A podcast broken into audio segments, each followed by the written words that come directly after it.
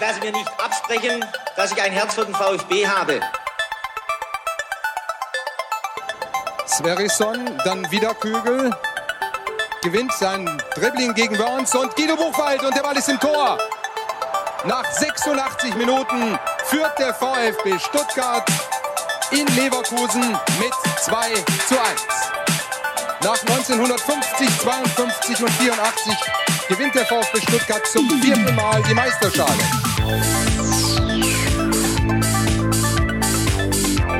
Jetzt müsste der Ball endlich noch einmal hereinkommen. Jetzt kommt er weit nach hinten auf Hitzelsberger!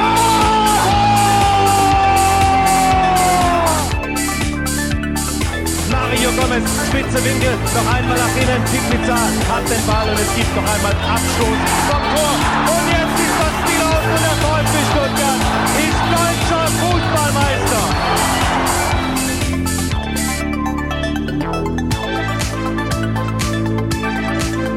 Der Nico Willig, der ist an der Seitenlinie abgegangen, also der, wie ein zwölfter Mann fast auf dem Feld. Was hat er euch jetzt in den letzten Tagen, Wochen immer mitgegeben? Ja, das kann man so ähm, nicht erklären. Das müssten sie über die letzten drei Wochen erleben. Ähm, das ist einfach was, was die Mannschaft jetzt gebraucht hat. Ähm, sind froh. Wir hoffen, dass der, der Schritt rechtzeitig passiert ist. Und ähm, ja, es ist äh, dieser Impuls, den man sich bei einem Trainerwechsel oft äh, erhofft, der ist zu 100 Prozent da. Christian Gentner spürt den Impuls, der durch den Trainerwechsel von Markus Weinziel hinzu Nico Willig durch die Mannschaft und den Verein ging. Und damit herzlich willkommen zur 52. Ausgabe STR. Mein Name ist Ricky und mit mir in der Leitung ist der Mann, der das Chaos from Within am Samstag wahrscheinlich am laut, am lautesten von allen VfB-Fans besungen hat. Herzlich willkommen, Sebastian. Schönen guten Abend. Ja, ich habe natürlich auf deinen Konzertbesuch am Samstag angespielt. Bad Religion live in Würzburg. Und wenn ich das richtig verfolgt habe, braucht die örtliche Turnhalle in Würzburg neues Parkett, oder? Äh, ja, da ist gar kein Parkett drin, sondern wirklich so der typische Hallenboden. Ähm, und ähm, die Location heißt ja tatsächlich S. Oliver Arena und da wird, glaube ich, Bundesliga-Basketball gespielt. Und ich hatte mir wenn ich halt Arena höre, dann denke ich äh, dann so Kategorie Porsche Arena, auch wenn Würzburg ein Stück kleiner ist als Stuttgart. Und äh, ehrlicherweise ist die S. Oliver Arena ist halt eine Turnhalle, ne? nicht mehr. Also wir haben hier äh, in, in, in Weinstadt die Beutelsbacher äh, Halle äh, und die, die beiden Hallen spielen wirklich in einer ähnlichen Liga. Also wirklich eine, eine Turnhalle links und rechts mit, mit äh, Tribünen, die relativ klein sind. Also das war alles schon ja äh, relativ äh, provinziell. Äh, trotzdem waren sehr, sehr viele Leute da und es war sehr, sehr eng und du hast gesagt, der Hallenboden ähm, war nicht abgedeckt. Äh, und so gegen Ende des Konzerts, also gab es auch keine Chance mehr, dass man irgendwie umfallen konnte, weil man klebte wirklich am Boden fest. Ähm, es wurden Zigaretten äh, auf dem Boden äh, ausgetreten und äh, ja, also das zum Glück hat man es nicht gesehen, man hat es nur ähm, so am, am Trittgeräusch oder am Trittgefühl und am, am Klebefaktor gemerkt, wie der zugerichtet sein muss. Ähm, aber mir hat dann jemand geschrieben, dass ähm, Sonntagabend, also dann keine 24 Stunden später, äh, dort wohl ähm, wieder Bundesliga-Basketball gespielt wurde. Und ich habe jetzt auch nichts von ähm, einer Spielabsage Gehört. Also da müssen dann die äh, Reinigungsteams wirklich ähm, eine, eine Mammutaufgabe bewältigt haben. Fantastisch. Die Bälle sind zwar immer nur noch 30 Zentimeter hochgesprungen, weil sie immer so ein bisschen angeklebt sind am Boden, aber sonst war Genau, die ganze Halle äh, roch wahrscheinlich noch ganz angenehm äh, ja. nach, nach Bier. da wird sich der ein oder andere oder die ein oder andere Bierleiche wahrscheinlich erschrocken haben, als dann zum ersten Mal wieder lautstarke Fanfaren gespielt wurden. Na gut. Also, Bad Religion hat sich mit Sicherheit gelohnt. Ähm, also ich persönlich muss ja sagen, also die, die, die guten alten Bad Religion Zeiten, Anfang der 90er, die waren schon besonders. Also äh, bisschen neidisch habe ich dann nach Würzburg geschaut, als ich deine Bilder auf Twitter gesehen habe. Aber ich hatte ja auch was zum Feiern. Nämlich, ich war im Stadion gegen Wolfsburg. Der VfB gewinnt 3 zu 0 gegen den Champions League Aspiranten, habe ich gelesen. Nicht gesehen, aber gelesen. Äh, VfL Wolfsburg. Vorneweg erstmal, hast du überhaupt was von dem Spiel mit bekommen können oder hast du äh, dir es auf Sky aufgezeichnet oder irgendwie ja das Spiel sehen können? Äh, ja, ich habe das ganz geschickt gemacht. Ich bin äh, relativ zeitig äh, hier losgefahren. Also nach Würzburg sind es ja nur gut 90 Minuten. Ähm, bin dann losgefahren kurz vor drei oder so. Hatte halt ein bisschen äh, zeitlichen Puffer, dachte aber fährst mal so weit wie möglich äh, Richtung Ziel und bin dann am Rasthof Jagstal rausgefahren.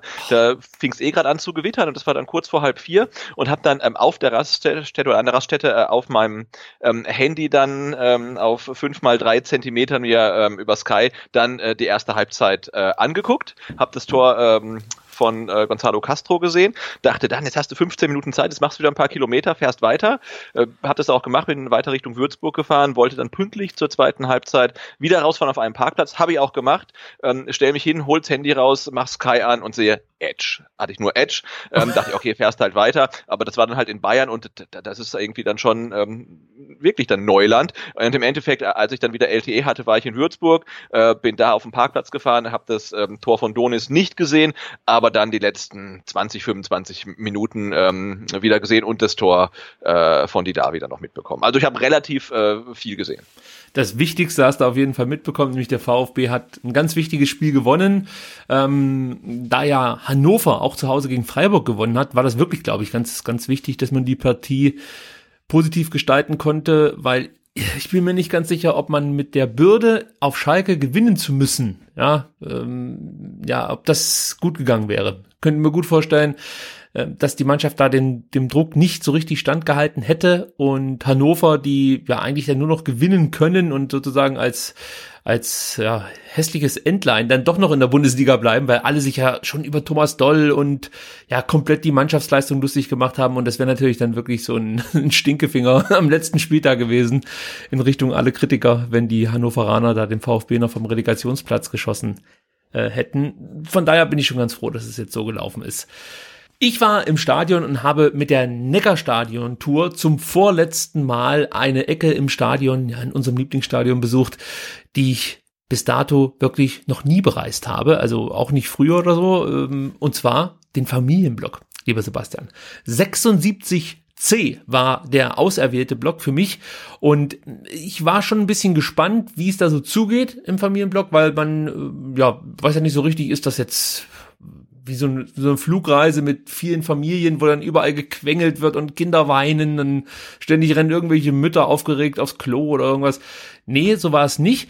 Ich konnte nämlich zu Beginn, als ich in diesen Blog gelaufen bin, wirklich ganz viele begeisterte und aufgeregte Kinder sehen. Und äh, ja, nach den letzten Partien, die ich im Stadion mitverfolgt habe, war das echt mal schön, weil man sonst eigentlich immer nur so Frust und Enttäuschung wahrgenommen hat, hat im Stadion. Und in diesem Familienblock war einfach nur pure Begeisterung äh, ja, wahrzunehmen. Äh, natürlich auch aufgeregte Eltern, die geguckt haben, dass die Kinder wirklich, also vom Pommes bis Popcorn und vier Cola, da musste alles dabei sein.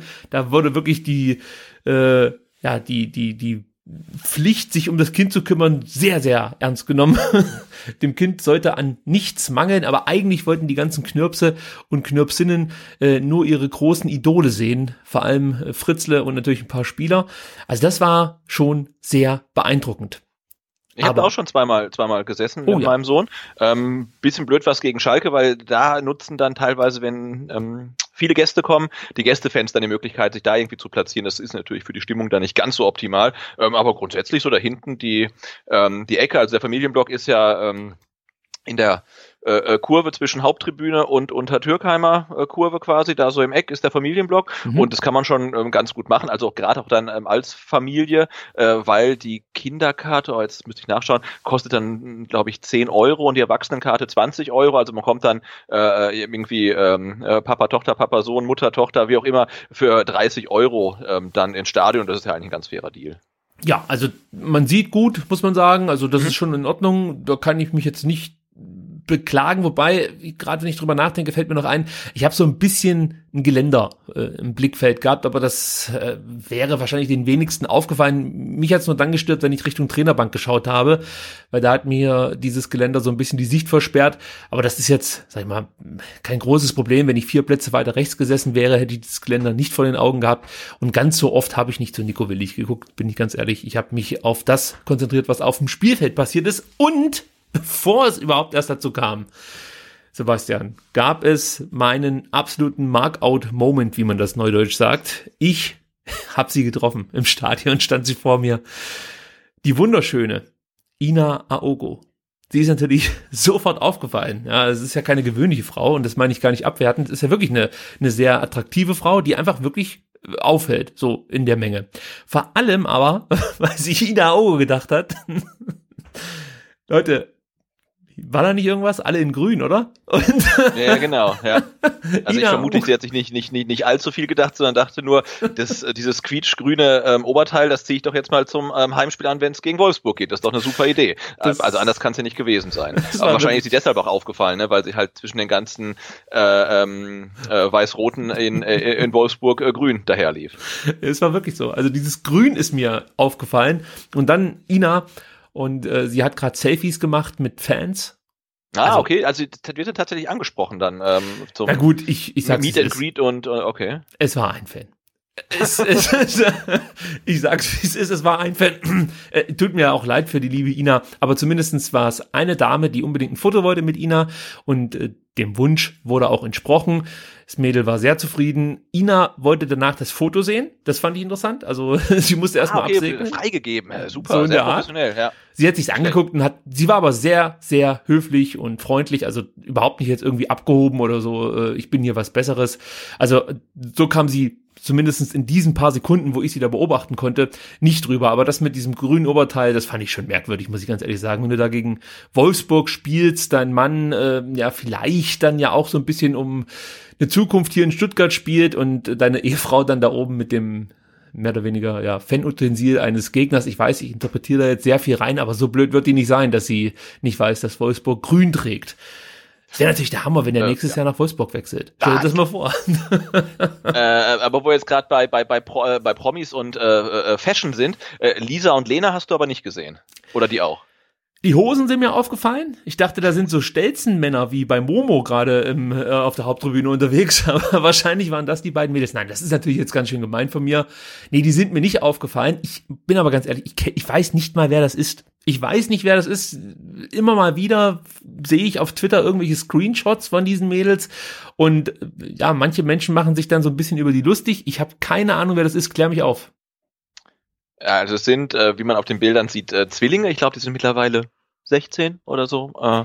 und sind groß geworden ähm, mit dieser App Musically, die jetzt TikTok heißt, wo man zu irgendwelchen Songs äh, irgendwie äh, Lip-Sync-Sachen macht und das irgendwie ganz, ganz viele Leute angucken. Und darüber sind die groß geworden und sind halt einfach unfassbar groß geworden. Ähm, und kommen aus der Nähe von Stuttgart, also woher genau weiß wohl niemand, da wird auch geheim gehalten, was weiß ich. Ähm, jetzt und zum Vergleich, ich glaube, ähm, Ina Ogo hat irgendwie bei Instagram 80.000 Follower, äh, Benjamin Pavard hat 1,5 Millionen ähm, und die zwei haben, weißt du's? wenn du so, wenn du es so dramatisch aufbaust, 6 Millionen? Äh, 14. Die haben 14 uh. Millionen Follower auf Instagram und wahrscheinlich auf TikTok genauso viele oder mehr. Ähm, ja, und die müssen wahrscheinlich vom VfB dann irgendwie eingeladen worden sein, weil die ihren Insta-Post mit Werbung getaggt haben.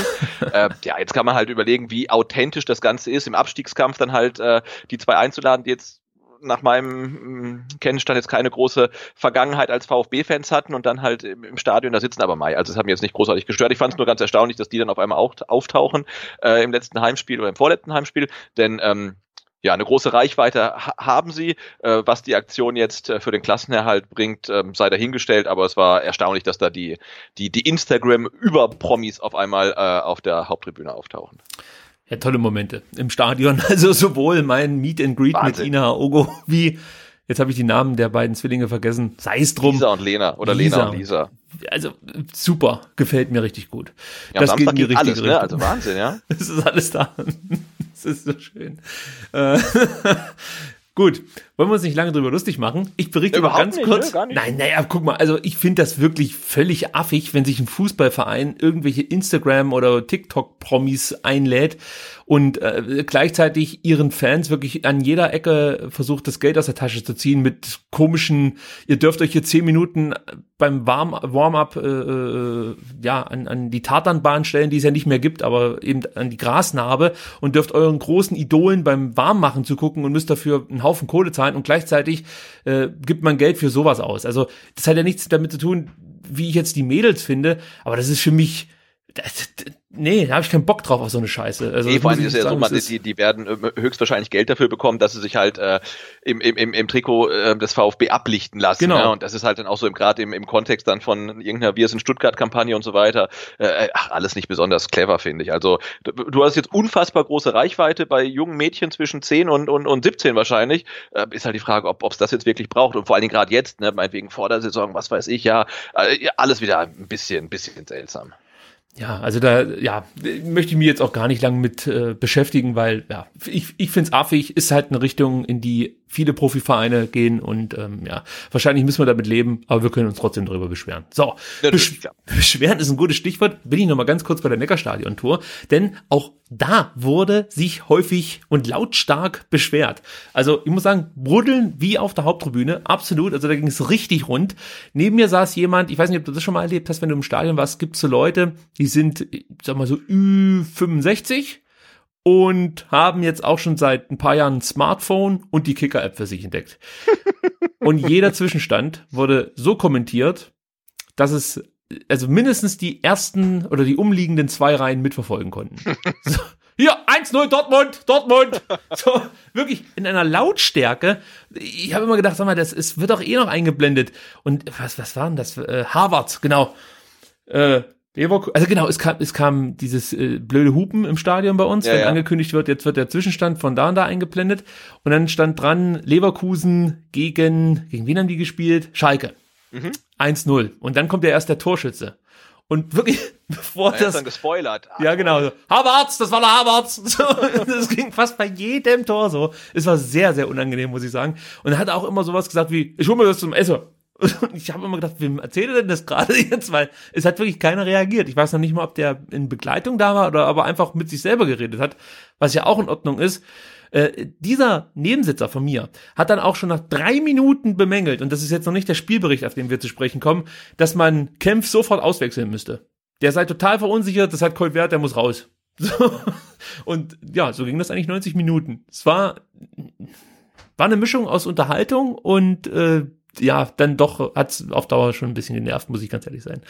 Äh, ja, schwierig. Schwieriges Publikum, also auch im Familienblock. Richtig eskaliert ist es dann erst, als Daniel Ginzek eingewechselt wurde. Wir erinnern uns, der hat eine gewisse Stuttgarter Vergangenheit. Und äh, ja, ich erwarte natürlich jetzt aus der Cannstatter Kurve da nicht unbedingt einen Applaus, wenn Daniel Ginzek eingewechselt wird nach seinem Abgang.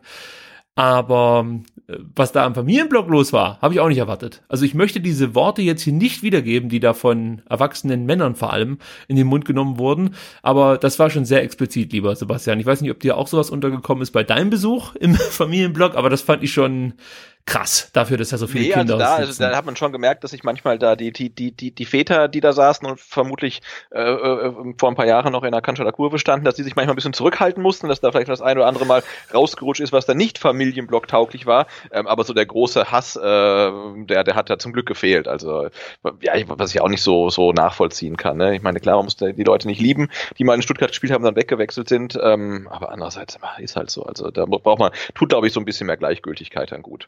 Ja, also ich bin auch niemand, der im Stadion irgendjemanden jetzt großartig auspfeift. Ich bin übrigens, das kann man vielleicht nochmal am Rand kurz erwähnen, ich bin auch kein großer Fan von dieser Mannschaft muss in die Kurve gehen nach schlechter Leistung und sich ein Pfeifkonzert abholen. Ist jetzt nicht so mein Ding. Ich weiß, für manche ist das ganz wichtig, dass die Mannschaft sich dem nochmal stellt. Ich denke mir immer, was soll das jetzt bringen? Ja, ich meine, äh, wenn du hier verlierst, gerade so nach dem Nürnberg-Spiel zum Beispiel, war es ja auch so, dass, dass die Mannschaft wirklich in die Kurve gegangen ist und ausgepfiffen wurde. Das bringt da nichts. Also bin jetzt kein großer Fan davon, äh, da großartig jetzt dann noch die Leute auszupfeifen. Ähm, manchmal mag, mag das mit mir auch durchgehen, wenn ich sehr wütend bin oder wenn Thomas Müller spielt, dann kann ich wirklich nicht mehr an mir halten. Aber nachvollziehbar. ja, aber bei Dani Ginzek, ich dachte mir halt einfach so, ey, das ist so schade, dass wir jetzt hier einen coolen Abgang haben können.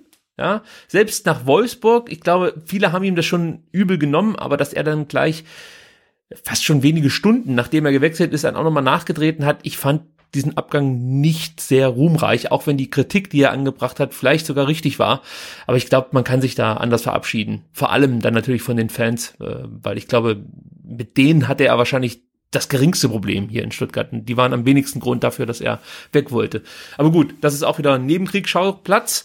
Ähm, ja, abschließend kann ich noch sagen, also das wird nicht mein Lieblingsplatz, liegt jetzt nicht an den Kindern oder so, aber ja, ich meine, du musst dir vorstellen, ich kam direkt aus der Cannstatter Kurve von einem sehr emotionalen Spiel gegen Gladbach und sitze dann da im Familienblock.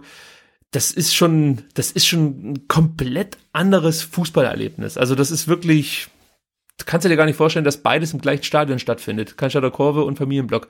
Aber ja, es hat halt, natürlich halt, seine relativ weit weg von der, von der Musik halt, ne? Also, na klar, auch dann auf der komplett gegenüberliegenden Seite und das macht sich natürlich auch äh, stimmungsmäßig so bemerkbar, weil links von dir ist die Haupttribüne, da kommt nicht viel, rechts ist halt unter Türkheimer, wo die dann teilweise auch nicht ganz voll ist und ähm, ja, da ist halt stimmungsmäßig schon äh, ein bisschen oder manchmal tote Hose jedenfalls. Ja, also wenn die Tore fallen, geht's da richtig ab und nach Schlusspfiff wurde auch wirklich laut gesungen, was ich auch interessant fand. Also man konnte meinen, der VfB hätte hier gerade die Euroleague klar gemacht, aber es war dann doch nur der Relegationsplatz, da kommen wir gleich noch drauf. Ja, ähm, abschließend zur Neckarstadion-Tour äh, stellt sich natürlich jetzt so ein bisschen die Frage, wie geht's weiter in der kommenden Saison? Weil eigentlich dachte ich mir so, das machst du jetzt eine Saison lang und dann schwenkst du wieder um auf eine Dauerkarte. Oder zumindest äh, ja so eine Blockkarte, wie ihr das mit dem Vertikalpass macht, dass man zur Not dann vielleicht noch was verlosen kann oder so, wenn man mal nicht ins Stadion gehen kann. Ähm, aber andererseits macht mir das auch Spaß, durch das Stadion zu tingeln und immer mal wieder was aufzuschnappen, was man natürlich, wenn man einen festen Platz hat, sonst nicht aufschnappen kann und aufschnappen würde. Deswegen könnt ihr ja schon mal unter diese Folge kommentieren oder auf Twitter at VfBSTR eure Meinung zur Neckarstadion-Tour posten. Ähm, soll ich das weitermachen oder soll ich es äh, dann doch so handhaben wie die normal oder die meisten Fans, nämlich die sich eine Dauerkarte holen und ja, einfach einen Stammplatz haben. Weiß nicht. Sebastian, wie sind deine Meinung dazu?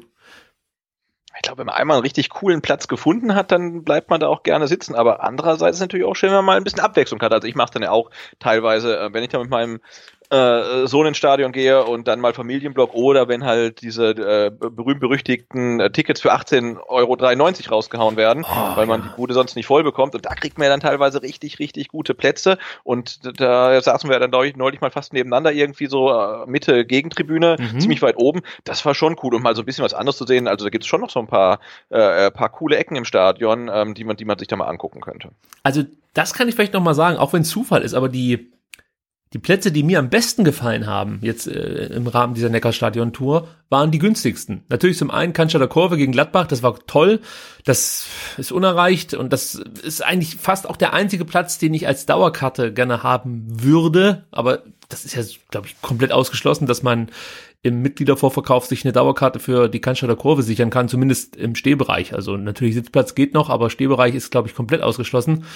Ähm, und dann habe ich zweimal das Glück gehabt, bei dieser 18,93 Euro Aktion gute Karten zu bekommen. Einmal auf der Haupttribüne und dann genau gegenüberliegend auf der äh, Gegentribüne oder Kercher-Tribüne. Äh, ja, also wenn solche Aktionen kommen, ärgerst du dich vielleicht, wenn du vorher viel Geld für eine Dauerkarte ausgegeben hast. Also kommentiert einfach mal unter der Folge oder at VfBSTR oder auf Instagram at VfBSTR oder auf Facebook at VF3STR. Ja, da muss man auf Zack sein, damit man hier nicht durcheinander kommt. Gut, kommen wir zum Spiel gegen Wolfsburg. Äh, Aufstellung ähm, hat sich einiges getan im Vergleich zum Spiel in Berlin, in Sua, Gentner, Esswein und Akolo. Das war die größte Überraschung, rücken in die Startelf. Willig stellt auch das System so ein bisschen um, äh, setzt jetzt auf ein 4-2-3-1, sprich mit zwei Sechsern, die dann eben Gentner und Castro gegeben haben. Davor dann die Dreierkette äh, zentral mit Akolo. Und ja, was soll man sagen? Also, als ich die Aufstellung gesehen habe, war ich schon doch relativ überrascht, muss ich ganz ehrlich sein. Ich weiß nicht, wie ging's dir? Hast du damit gerechnet, dass wir Akolu noch mal in der Startelf wiedersehen hier beim VfB? Nee, null, also gar nicht. Die Saison ist ja quasi rum. Äh, er hat, hatte ja äh, vor Anpfiff in dieser, in diesem Jahr äh, acht Minuten gespielt in Düsseldorf. Äh, und da gibt's ja eigentlich keinen Grund mehr, ihn zu bringen, weil er auch gar keine Wettkampfpraxis hat. Ne? Und äh, das, was er dann gezeigt hat, ähm, hat ja das Gegenteil bewiesen und hat gezeigt, dass er auch äh, durch Training sich so wohl so fit gehalten hat, dass er jetzt äh, da, da gut mitgespielt hat. Und äh, ich finde, er ist nicht unangenehm aufgefallen, hatte da in der ersten Halbzeit dann auch ähm, die eine gute Chance, wo er wirklich so ein, so ein ähm, Bilderbuch-Mittelstürmer-Move auspackt und dann aus der Drehung ähm, schießt, ähm, knapp äh, links vorbei, aber das sah gut aus und er hat mir echt äh, gut gefallen. Und äh, ja, aber ich fand es total erstaunlich, dass, äh, dass äh, Nico Willig ihn nochmal irgendwo ausgebuddelt hat. Also, aber gut. Und manchmal ist es ja wirklich so ein Verzweiflungsmove, ne, dass du ähm, gar nicht mehr weißt, was du machen sollst und irgendwie geht alles äh, in die Binsen und dann holst du irgendwelche Spieler auf einmal aus der Versenkung hervor, ähm, die auch noch da sind, aber ewig nicht gespielt haben. Aber in der Situation war Willig ja nicht. Also er hat ja Akolo gebracht, weil er das wohl äh, für, für sinnvoll hielt und nicht, weil er verzweifelt war. Und ich finde, das äh, hat sich eigentlich äh, dann auch bezahlt gemacht. Ja, Akolo hatte vor allem eins, und zwar ein Traum, hat er ja gesagt im Bild, genau. im Bildinterview. Er hat das, er hat den Traum, dass er den VfB, ähm, hat er gesagt, in die Relegation oder zum Klassenerhalt schießt. Nee, ich glaube, dass er in der Relegation im VfB zum Klassenerhalt ähm, schießt. Oh, das wird toll. Darauf aber ja, aber da muss ich ihn enttäuschen, weil diese, diese Rolle habe ich ganz klar ähm, für ähm, Holger Bartstuber reserviert. Ach so, ich dachte schon für Alex Esswein. Das war für mich nämlich die Überraschung, dass der in der Startelf stand. Muss ich ganz ehrlich sagen. Also das hätte ich nicht gedacht. Und ich habe ihn jetzt auch offiziell äh, um, umgenannt, weil ich finde, Axel Esswein passt viel besser zu ihm. Für mich ist er von seiner ganzen Art und Weise, wie er Fußball spielt, ein klassischer Axel. Und, ähm, ich glaube, du denkst wahrscheinlich an äh, irgendwie so als Referenz wahrscheinlich Axel Kruse oder so, ne? Ja, ich weiß auch nicht. Ja, mag, das kann schon sein, aber er ist halt oder? halt wirklich jemand, der der haut halt dazwischen, wo man nur dazwischen hauen kann. So, er macht halt viel. Ähm, mangelnde Technik kompensiert er durch Einsatz, meistens jedenfalls. Und ähm, trotzdem war ich überrascht, dass Willig auf ihn setzt. Aber ja, es, es war jetzt nicht unbedingt das Schlechteste, muss man ganz ehrlich sagen. Äh, aber er hat auch keine gute Partie abgeliefert. Also ich war nicht zufrieden mit, mit seiner Leistung. Das kann ich schon vorweg schicken. Allein seine Zweikampfbilanz ist, ist wirklich vernichtend gewesen. 37 Prozent seiner Zweikämpfe hat er gerade mal gewonnen. Und nur mal so zum Vergleich. Wir hatten ja noch einen äh, agilen und ähm, motivierten und auch Kampf oder ein Spieler, der auf, auf, auf Kampfstärke oder auf, auf, wie nennt man denn das, auf Mentalität auf den Platz setzt, nämlich Nico Gonzales eben auf selbigen. Und äh, der führte nicht nur die zweitmeisten Zweikämpfe, sondern gewann von diesen zweitmeisten Zweikämpfen auch noch 68 Prozent, hat wieder vier von sechs Kopfballduellen im Angriff gewonnen. Also für mich zeigt Nico Gonzales all das, was man ihm zuvor unter Weins hier abgesprochen hat, und zwar seitdem eben jetzt natürlich Nico Willig Trainer ist. Eben die, diese, diese Einsatzbereitschaft, diese Durchsetzungsstärke, die er jetzt irgendwie entwickelt hat. Und ich fand, Nico Gonzales hat da wirklich ein sehr, sehr gutes Spiel abgeliefert und hätte aus meiner Sicht und wahrscheinlich auch aus deiner Sicht schon in der vierten Minute einen Elfmeter zugesprochen bekommen müssen, weil ach, das ja, war wieder klar. so ein Ding. Also Du sitzt da wirklich weit entfernt vom gegnerischen 16er, weil das Foul fand ja vor der Cannstatter Kurve statt und ich saß praktisch maximal äh, entfernt von, von, von, von der Szenerie. Und trotzdem hast du ja so ein gewisses Gefühl, wenn Spieler fallen, wenn Spieler faulen, wie sie sich danach verhalten, ist das jetzt ein Elver oder eher nicht? Und das, das fühlte sich gleich schon an wie ein Elfmeter. Und äh, als ich dann natürlich auf kicker.de auch noch nachlesen durfte, dass das offensichtlich wieder mal eine Fehlentscheidung des Video Assistant Referees war, ähm, war ich schon etwas angesäuert, muss ich ganz ehrlich sagen, Sebastian. Wie hast du die Situation gesehen und kannst du irgendwie erkennen, wie man für dieses Foul keinen Elfmeter geben kann? Äh, um das, nee, ich kann es überhaupt null nachvollziehen. Ich kann es auch schon eigentlich gar nicht nachvollziehen, warum da überhaupt ähm, der äh, der Videoreferee in die Situation kommt, dort falsch zu entscheiden, weil in der Situation steht Brücher wirklich, der steht drei Meter daneben, der sieht die, die Situation, ne? Und das war jetzt ja keine Sache und sagt, oh, das ging so wahnsinnig schnell und das so, das war, so muss man sich so Details angucken, sondern das war ja, die, dieser Zweikampf, der war ja wie in Zeitlupe geführt, ne? Also bei Gonzales siehst du ja irgendwie schon zwei Sekunden vorher, der schlägt jetzt noch einen Haken, also alle sehen das, ähm, bis auf William und, und der rutscht rein und räumt ihn ja wirklich auch so in Slow-Mo quasi ab und dann rutschen sie halt irgendwie und fünf Meter später berührt er irgendwie noch kurz den Ball. Und das ist halt ein glasklarer Elfmeter. Ähm, Brüch sieht das, pfeift halt gar nicht. Ähm, dann geht's weiter und dann dachte ich, ja, okay, jetzt sagen ihnen dann die, die Jungs in Köln, dass er da Mist gebaut hat. Und dass es dann nach der Prüfung dann weiterging, das war für mich äh, also völlig absurd eigentlich. Ne? Aber da gab es jetzt ja an diesem Spieltag wieder so äh, ein paar, paar von diesen Sachen, also nicht beim VfB-Spiel, sondern generell. Ähm, ja, keine Ahnung, habe ich jetzt eigentlich auch äh, aufgegeben, mich drüber aufzuregen, aber irgendwie macht das dann so ja auch keinen Spaß. Und es macht vor Dingen gar keinen Sinn, wenn man in, in der Situation keinen Elfmeter gibt, weil ich würde sagen, schon ohne Videobeweis wird in neun von zehn Fällen da Elfmeter gepfiffen und diesen zehnten Fall sollte eigentlich dann der, der VAR abfangen. Ne? Und wenn das nicht passiert, dann keine Ahnung, was, was die dann machen. Aber klar, der hätte auf jeden Fall ähm, Elfmeter für verdient gehabt und ich bin echt total dankbar, dass wir jetzt an, uns an dieser äh, Aktion nicht wieder so ähm, aufhängen müssen wie in Berlin, dass man sagt, aber wenn das und das, dann wäre das vielleicht alles ganz anders gelaufen und dann, sondern sie haben jetzt trotzdem gewonnen und jetzt kann man auch drüber ähm, hinwegblicken, obwohl es äh, mal wieder scheiße war.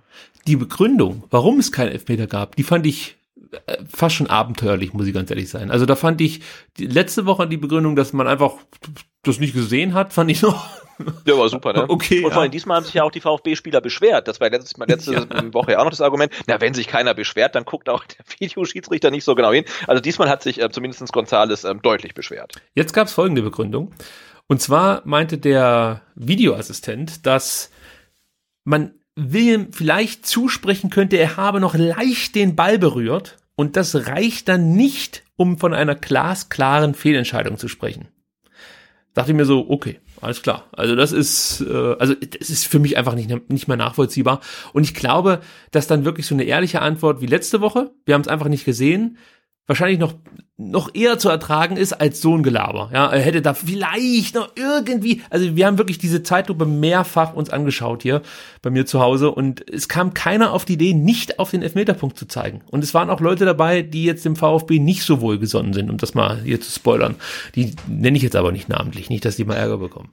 So. Meine, wenn selbst, ne, wenn, wenn selbst der, der, der Kicker schreibt, äh, ähm, der VAR schaltet sich ein und vermittelte Brüch, der sich die Szene nicht selbst anschaute, dass er nicht auf den Punkt zeigen müsse, eine krasse Fehlentscheidung. Ich meine, wenn der Kicker als neutrales Medium das schon so schreibt, dann, dann müssen wir über die ähm, Situation eigentlich gar nicht mehr reden. Es ist eine krasse Fehlentscheidung, ähm, nicht die erste, nicht die letzte, aber in diesem Fall zum Glück ohne Relevanz, also insofern.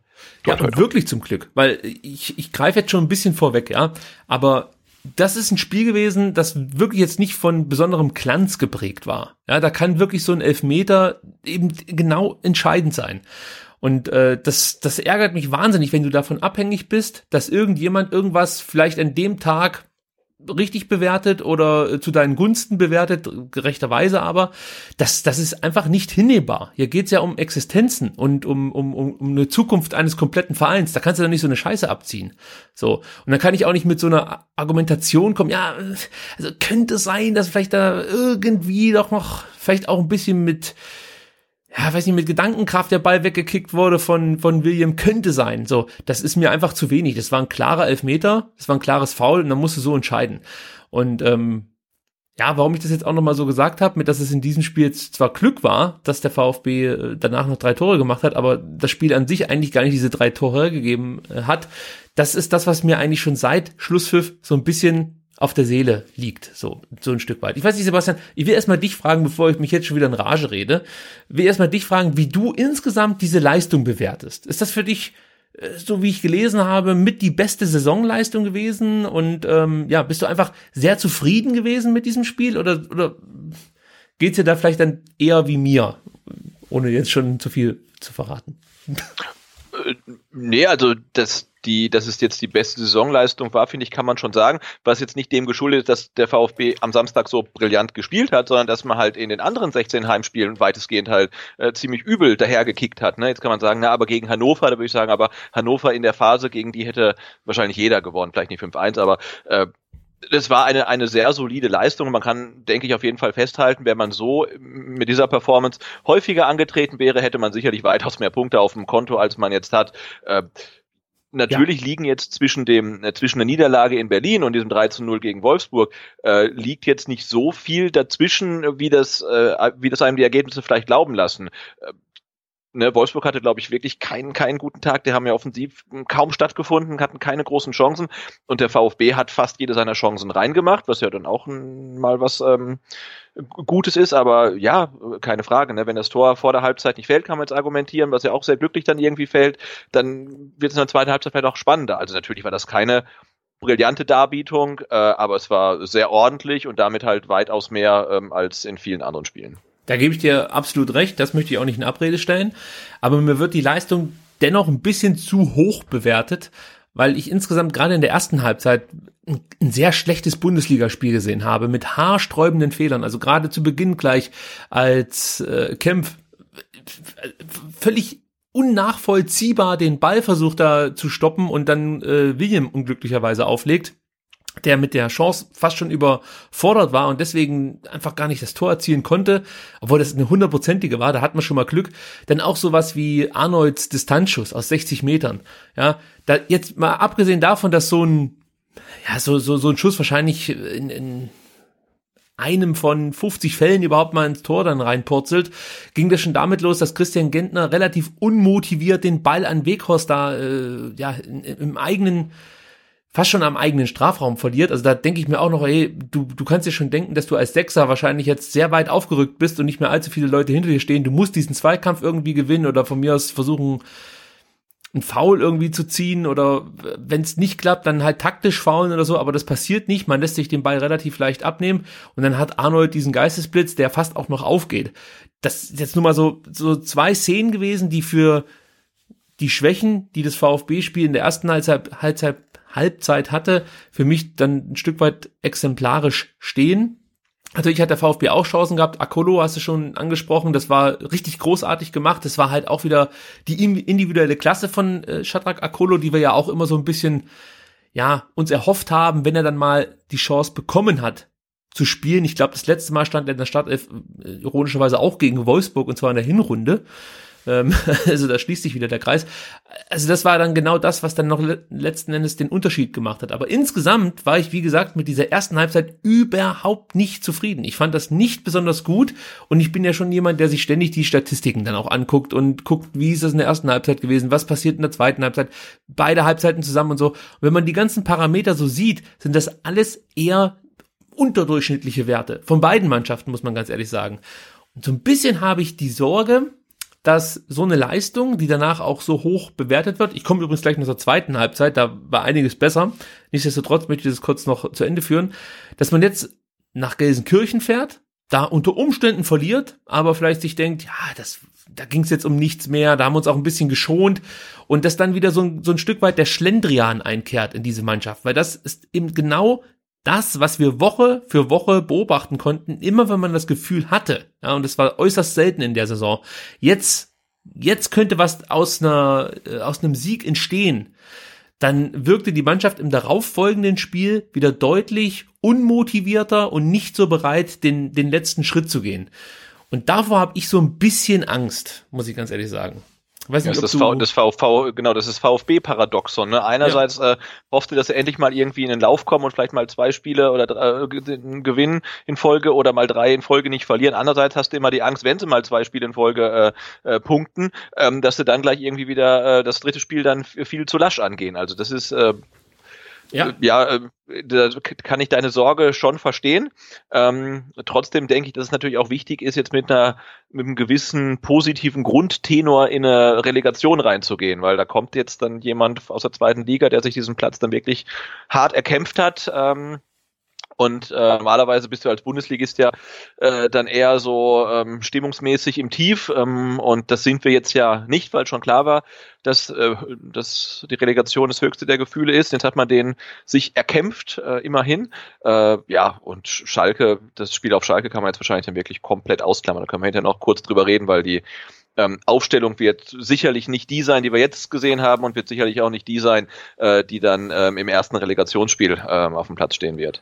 Da reden wir auf jeden Fall gleich noch drüber. Ähm, nur auch bei dem 1 zu 0, um das noch kurz rund zu machen, von Castro, natürlich cool, dass er sich einfach dann wirklich das auch zutraut und da aus über 20 Metern einfach mal abzieht. Aber der Ball, der wäre irgendwo, weiß nicht, auf dem Riesenrad gelandet, auf dem Vasen drüben und, und eben nicht im Tor, wenn Nico Gonzales und einer der Wolfsburger nicht rechtzeitig, also wenn die rechtzeitig aus dem Weg gekommen wären, dann wäre das Ding nämlich eben nicht im Tor gelandet. Äh, also es ist schon sehr, sehr glücklich gewesen, was ja auch okay ist. Man kann sich ja Glück auch erarbeiten. Und wie gesagt, dadurch, dass er überhaupt den Mut hat, aus der Distanz mal abzuziehen, das war auch etwas, was gerade letzte Saison oft bemängelt wurde, dass wir keinen haben, der einfach aus der Distanz mal schießt. Ja, dann ist es für mich auch okay, wenn das Tor da reinpurzelt, aber auch vor dem 2 zu 0 war es halt eher relativ schwaches Defensivverhalten der Wolfsburger, das uns dann so ein bisschen in die Karten gespielt hat. Man kann natürlich auch sagen, die Davi hat sich stark durchgesetzt gegen Arnold und William, aber die, die lagen ja sofort auf dem Boden und ich glaube, Arnold lag auf dem Boden und William, der mehr oder weniger nur noch mitgelaufen, also hat auch nicht so richtig verteidigt, muss man ganz ehrlich sagen. Und dann, ja, gibt's halt von die Davi großartigen Pass in die Mitte, genau richtig getimt, dass Knoche nicht mehr an den Ball kommt und Donis schiebt so cool ein. Also das ist, das ist wirklich schön gewesen. Das muss man ganz ja, ehrlich wir sagen. den halt über seinen rechten Fuß halt so, Ja. so abrollen lässt, dass der direkt ins, äh, wirklich komplett perfekt da ins lange Ecke. Das war schon große Klasse. Neben hat er auch in dem Spiel so ein bisschen gesehen, wo die, dass die Spieler halt da ihre Qualitäten, dass sie ihre Qualitäten haben und jetzt auch so eingesetzt werden, ähm, dass sie ihre Qualitäten ausspielen können. Ne? Zum Beispiel González fand ich bezeichnend, der ähm, für mich halt irgendwie immer, wenn er auf den Gegner zuläuft, äh, oftmals nicht so gut aussieht, aber jetzt auf dem Flügel hat er oft Bälle gehabt, hat sie angenommen und hat dann mit einem schnellen ersten Schritt äh, sich Raum schaffen können, um den Ball dann zu bringen. Also da- das, das hat funktioniert. Gentner, du hast ähm, den Ballverlust da vor dem Weitschuss von Arnold angesprochen. Ich fand bei Gentner in der ersten Halbzeit vor allen Dingen ähm, sehr stark, äh, wie viele Bälle der gewonnen hat. Also der hat ja immer ähm, äh, antizipiert, wo die Bälle her, äh, hinkommen ähm, und hat dann wirklich ähm, einen Stil nach dem anderen da produziert und hat äh, den, den Wolfsburgern die Bälle abgenommen und dann ähm, weitergeleitet. Das, das, das fand ich ziemlich stark. Also äh, und ja, wir haben jetzt ja vor ein paar Spieltagen hätten wir gesagt, ne, Castro Gentner äh, auf der Doppelsechs, das ist, ist unser Untergang. Mhm. Ähm, und die zwei haben das ja wirklich ähm, ordentlich gemacht und Pavard, äh, Kabakin standen auch gut. Ich finde, Zu hat auch ganz ordentlich gespielt. Kempf ähm, nach der ner- nervösen Anfangsphase war, war dann auch okay. Also ja, war, nee, es war okay. Es, genau, es war okay, aber nicht grandios, wie man es äh, in dem ein oder anderen Blatt lesen durfte. Da wurde wirklich diese Leistung auf eine Ebene gehoben, die mir ein Stück weit zu hoch war. Also ich möchte jetzt hier nicht sagen, dass das eine schlechte Leistung war, aber ich glaube, wir hätten mit so einer ersten Halbzeit gegen Paderborn oder auch gegen Berlin Probleme gehabt. Also ich, ich, ich glaube, da müssen wir auf jeden Fall noch eine Schippe drauflegen, um ja, gegen eine der beiden Mannschaften ein Spiel mit 3 zu 0 zu gewinnen. Also das reicht wahrscheinlich nicht gegen einen der Aufstiegsaspiranten aus der zweiten Liga. Äh, Gerade auch wenn man sieht, dieses Luftloch, das Pavard zum Beispiel da äh, vor der Gerhard-Chance äh, schlägt, das sind auch so Dinge, die dürfen dir eigentlich nicht passieren. Ja, das Und ist, zum, zum Dank steht da in der äh, Kicker-F des Tages. ja, zum Aber Dank- wahrscheinlich hat er das nur gemacht, damit, damit, damit äh, Kabak dann auch seine Heldengrätsche machen kann. Also Ja, aber das war halt auch so wichtig. Das, das, das musst du dir auch erstmal trauen, ja, so, so eine Monstergrätsche auszupacken Ja, ja. im Strafraum und so überzeugt von dir zu sein, dass du das Ding jetzt auch, äh, also den Ball triffst und nicht den Gegner. Ähm, ja, und also Kabak, über, über den brauchen wir eigentlich überhaupt nicht mehr reden. Der ist für mich, ich, ich habe es heute auch schon irgendwo gelesen, eigentlich Spieler der Saison, obwohl er erst Ja, in der absolut, Rückrunde ja. kam. Aber das ist einfach so eine Bereicherung da hinten in der Abwehr, großartig. Und wenn wir schon über einzelne Spieler sprechen, können wir auch noch mal ein paar hervorheben. In Sua hast du schon gesagt, äh, fand ich, hat wirklich eine gute Partie gemacht. Neun Balleroberungen, das waren die meisten aller Stuttgarter. Er hat die meisten Pässe im Angriffsdrittel gespielt und das als Linksverteidiger, also 19, 14 kamen an. Und er setzte zu den meisten Dribblings aller VfB-Spieler an, nämlich fünf und vier waren sogar erfolgreich. Und das ist wirklich enorm wichtig, dass du versuchst dann eins zu eins Situationen für dich zu entscheiden. Gonzales übrigens auch mit ähm, zwei Dribblings und beide sind geglückt, weil du gesagt hast, wenn er ins 1 zu 1 kommt, hat er immer Probleme. Er versucht das nicht so oft oder anders, er versuchte es in diesem Spiel nicht so oft, aber ich erinnere mich da an Werte, ich glaube es war sogar gegen Berlin, die waren dann doch etwas höher, also er ist schon risikobereit, sucht das Dribbling und ist dann auch oft erfolgreich, nicht ganz so oft wie eben in Sua jetzt in diesem Spiel. Christian Gentner auch nach vorne hin gar nicht so unwichtig, spielte die zweitmeisten Pässe im Angriffsdrittel. Auch das ist ja, eine gewisse Qualität, dass du die dann anbringst. 13 hat er angebracht von 18. Das ist an sich von der Quote okay im Angriffsdrittel. Das Problem ist nur, dass es natürlich deutlich zu wenig Pässe sind. Ja, also wir reden hier von den zweitmeisten Pässen im Angriffsdrittel. 13 angekommen. Das ist über 90 Minuten. Ja, also Offensivpower sieht anders aus, muss man ganz ehrlich sagen. Aber bevor wir jetzt oder ich hier äh, wirklich nur das Haar in der Suppe suche, möchte ich wirklich eine Situation hervorheben, die mir sehr, sehr gut gefallen hat. Und das war die Vorbereitung oder die Entstehung des 3 zu 0. Denn da hat man gesehen, welche Qualität der VfB einfach hat. Mit viel Bewegung, schnelle Aktionen, Technik kann der VfB, glaube ich, gegen viele Gegner in der Bundesliga mithalten. Und versucht euch nochmal dran zu erinnern, vor dem 3 zu 0, wie das, wie das losging. Pavard wirft den Ball ein zu Daniel Didavi, der spielt sofort weiter auf Gentner, der wieder zurück zu Pavard. Der spielt wieder Gentner an, spielt die Davi in den Lauf, der lässt äh, Giavogi ins Leere laufen. Mali kommt zu spät, die Davi mit einem einfach perfekten Abschluss und steht 3-0. Das ist halt einfach ein Tor, ähm, das ist, das ist, das ist richtig hohes Niveau gewesen, wie der VfB da dieses 3 0 erzielt hat. Das war jetzt nicht irgendwie gegen, gegen lustlose Wolfsburger, sondern das war einfach hervorragend gemacht. Und solche Aktionen wie dieses 3 0, die geben mir dann schon Hoffnung für die zwei wichtigen Spiele. Das Schalke-Spiel lassen wir mal komplett außen vor. Da geht es jetzt nicht mehr um allzu viel, außer darum, dass man vielleicht doch noch irgendwie auf 30 Punkte kommt und nicht mit 27 Punkten, wie der HSV damals in die Relegation einzieht. Ähm, aber sei es drum, das war das Tor oder die Aktion, die mir wirklich Mut gemacht hat für die Relegation. Also das war stark. Das wollte ich hier nochmal hervorheben. Ansonsten ist dir noch was Wichtiges aufgefallen im Spiel, was wir unbedingt hier besprechen sollten? Wahrscheinlich. Nee, besprechen muss man nicht, aber äh, Stichwort Spiel, ne, man hatte äh, echt den Eindruck, es wird hin und wieder mal Fußball gespielt. Also gerade das, das, das 3 zu 0, das war ähm, nicht so wie das 1-0 ein Zufallsprodukt, sondern äh, ja, wir haben jetzt dann über 30 Spieltage drauf gewartet, um einen VfB äh, in der Offensive zu sehen, der, der irgendwie auch mal einen Plan hat und, und weiß, wo der Ball hin soll. Äh, und äh, das, ja, hat es wirklich so lange gedauert, dass man mit dem Sieg nur noch Platz 16 jetzt sichern konnte. Aber immerhin äh, wurde jetzt mal äh, ansatzweise auch Fußball gespielt. Also das unterm dritten Trainer jetzt in der Saison, das ist schon Wahnsinn man merkte der Mannschaft, glaube ich, schon so ein Stück weit an, dass das 3-1 äh, in Berlin oder 1 zu 3 in Berlin sich schon nochmal verunsichert hat. Also sie brauchten einfach nochmal so ein paar Minuten, um sich das aus den Klamotten zu schütteln oder ja, zu, zu laufen. Und dann merkte man schon, dass die entscheidenden Signalspieler, nenne ich sie jetzt einfach mal, wie ein berühmter VfB-Trainer das eins getan hat, äh, dann immer sicherer worden. Auch Tassos Donis, der nicht gut ins Spiel gekommen ist, aber dann wirklich auch ein, ein, Stück weit für Donis Verhältnisse über den Kampf ins Spiel gefunden hat. Ja, also äh, vier Balleroberungen sind für Tassos Donis fast wie zehn für jeden anderen Spieler. 79% Passquote, das kennt man so jetzt von einem Donis nicht. Und natürlich dann auch diese Abgebrühtheit, einfach mit Chancen umzugehen. Das hat mir sehr, sehr gut gefallen, wobei er auch, ich glaube, in der ersten Halbzeit mal eine Aktion hatte aus, äh, hatte aus 20 Metern einfach mal so völlig unmotiviert abgeschlossen. Also fand ich da nicht so gut, aber das sei ihm ja auch verziehen, oder? Ja, das ist halt, haben wir schon mal thematisiert, ein Spieler, der, der wahnsinnig wichtig äh, ist, weil er einen Unterschied ausmachen kann, aber es ist halt ein Spieler, den sich die Mannschaft leisten können muss, ne? weil ja. ähm, er hatte halt vielleicht ein bisschen zu große Klappe und ein bisschen zu wenig Disziplin, aber äh, ja, er hat jetzt fünf Saisontore mittlerweile geschossen und er ist halt einfach wahnsinnig wichtig und du musst ihn irgendwie ähm, da integrieren, weil er eine, ähm, Erfolgsfaktor ist und du kannst dir auch nicht leisten, auf ihn zu verzichten. Das sieht man jetzt ja immer deutlicher und das hat äh, Markus Weinz hier gedacht, er könnte das und es hat nicht funktioniert. Ne? Und da muss man jetzt dann irgendwie das äh, gut lösen und äh, Nico Willig äh, schaff, scheint das zu schaffen. Einen, einen Spieler möchte man, oder möchte ich nochmal ganz, ganz kurz hervorheben und das ist natürlich Shadrach Akolo. Wir haben ihn schon gelobt für sein Comeback, das richtig gut war. Aber was mir besonders gut gefallen hat, war die Ruhe, die er ausgestrahlt hat äh, im Spiel. Also das war auch etwas, das unter die Davi nicht immer so gegeben war. Der wusste auch nicht immer so richtig, wohin jetzt mit dem Ball hat, als er in Berlin begonnen, begonnen hat, auch viele Bälle ja einfach zum Gegner gespielt. Das war nicht gut. Und Akolo war im Endeffekt genau das Gegenteil von dem, was die Davi in Berlin war. Akolo mit einer Passquote von 94 Prozent. Für einen Zehner ist das schon ein ziemlich geiler Wert und ansonsten halt auch wirklich voll im Dienste der Mannschaft alles reingehauen, was er konnte. Und äh, ich finde, das muss man definitiv positiv nochmal erwähnen, dass ein Spieler äh, mit so einer einfach grauenhaften Saison, muss man sagen. Und im Endeffekt äh, zieht sich das ja seit diesem verschossenen Elfmeter gegen Bayern durch seine Karriere.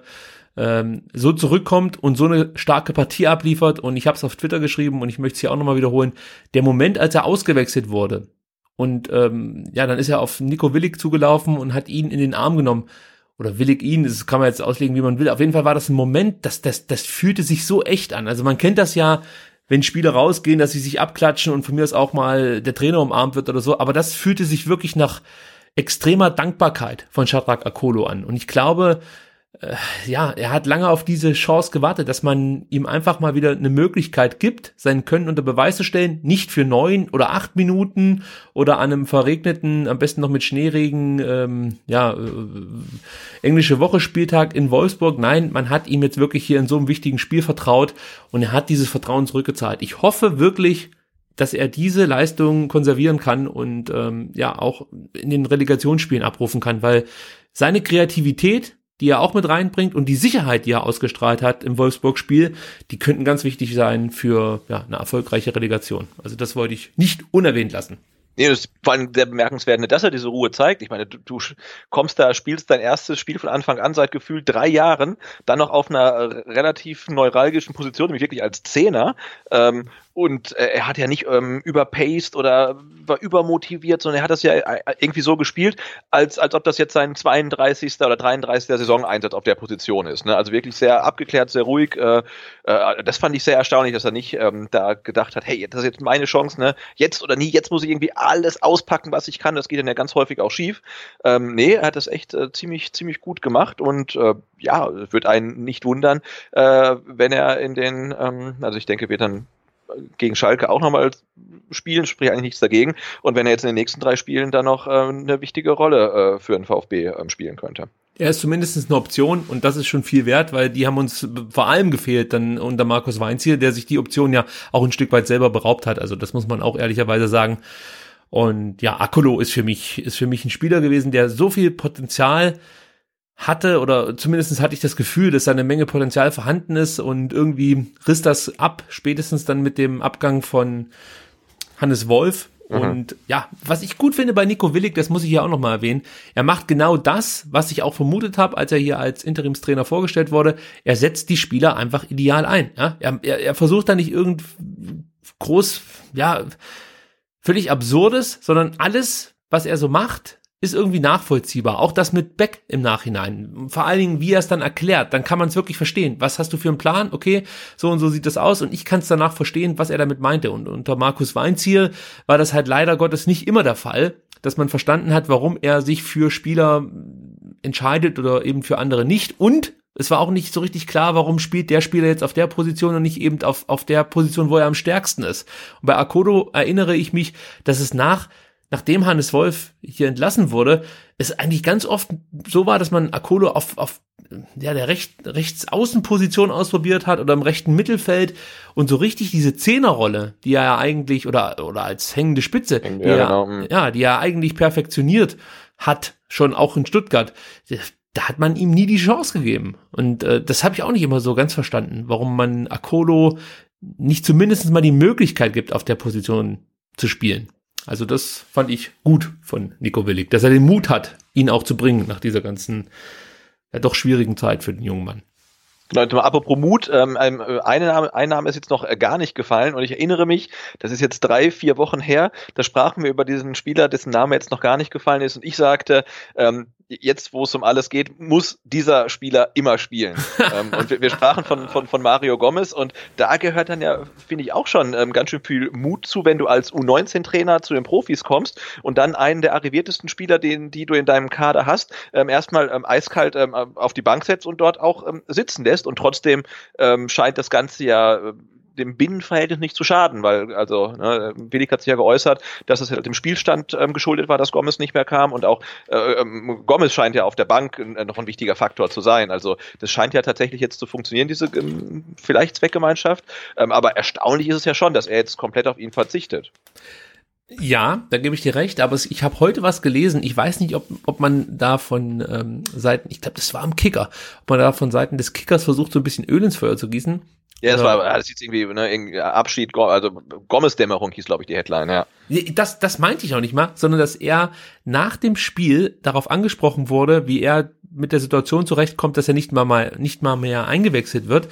Und er meinte dann wohl, mit einem Lächeln, es ist doch dazu alles gesagt, oder? So, das kann man natürlich jetzt, wenn man es liest, so und so interpretieren. Das ist, das lässt schon so ein bisschen Spekulation offen, aber ich gebe dir recht, eigentlich hat sich Mario Gomez bislang immer in den Dienst der Mannschaft gestellt und hat seine persönlichen Befindlichkeiten immer ein Stück weit zurückgestellt und hat gesagt, ich bin oder ich mache das, was der Trainer mir sagt, ob es jetzt Markus Weinziel ist oder eben jetzt Nico Willig, wenn er der Meinung ist, Spieler XY müsse spielen, dann muss er halt spielen.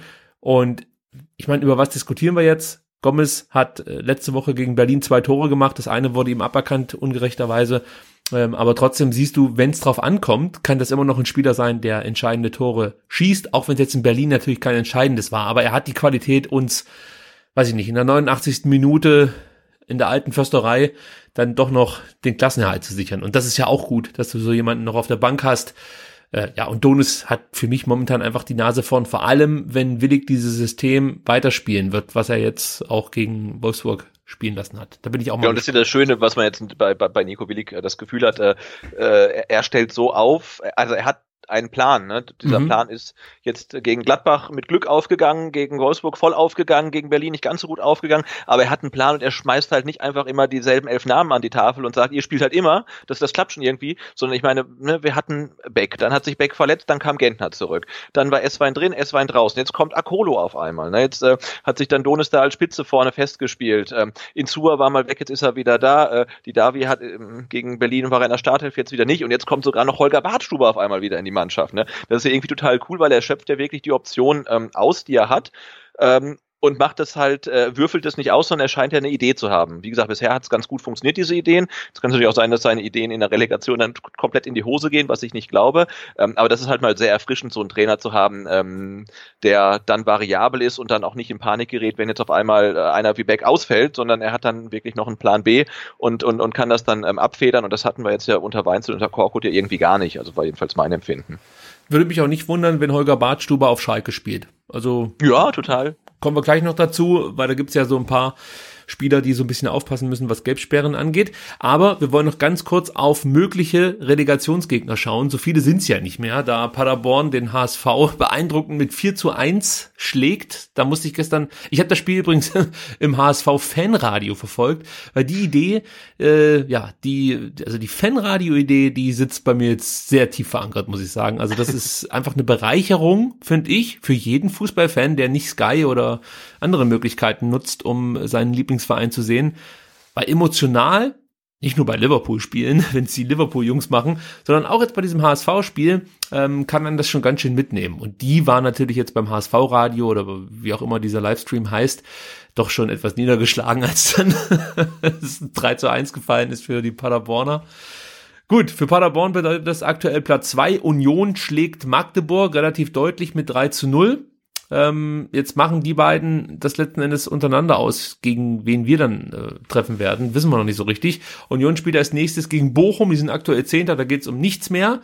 Und Paderborn spielt in Dresden, die sind 13. Da geht's um auch nichts mehr.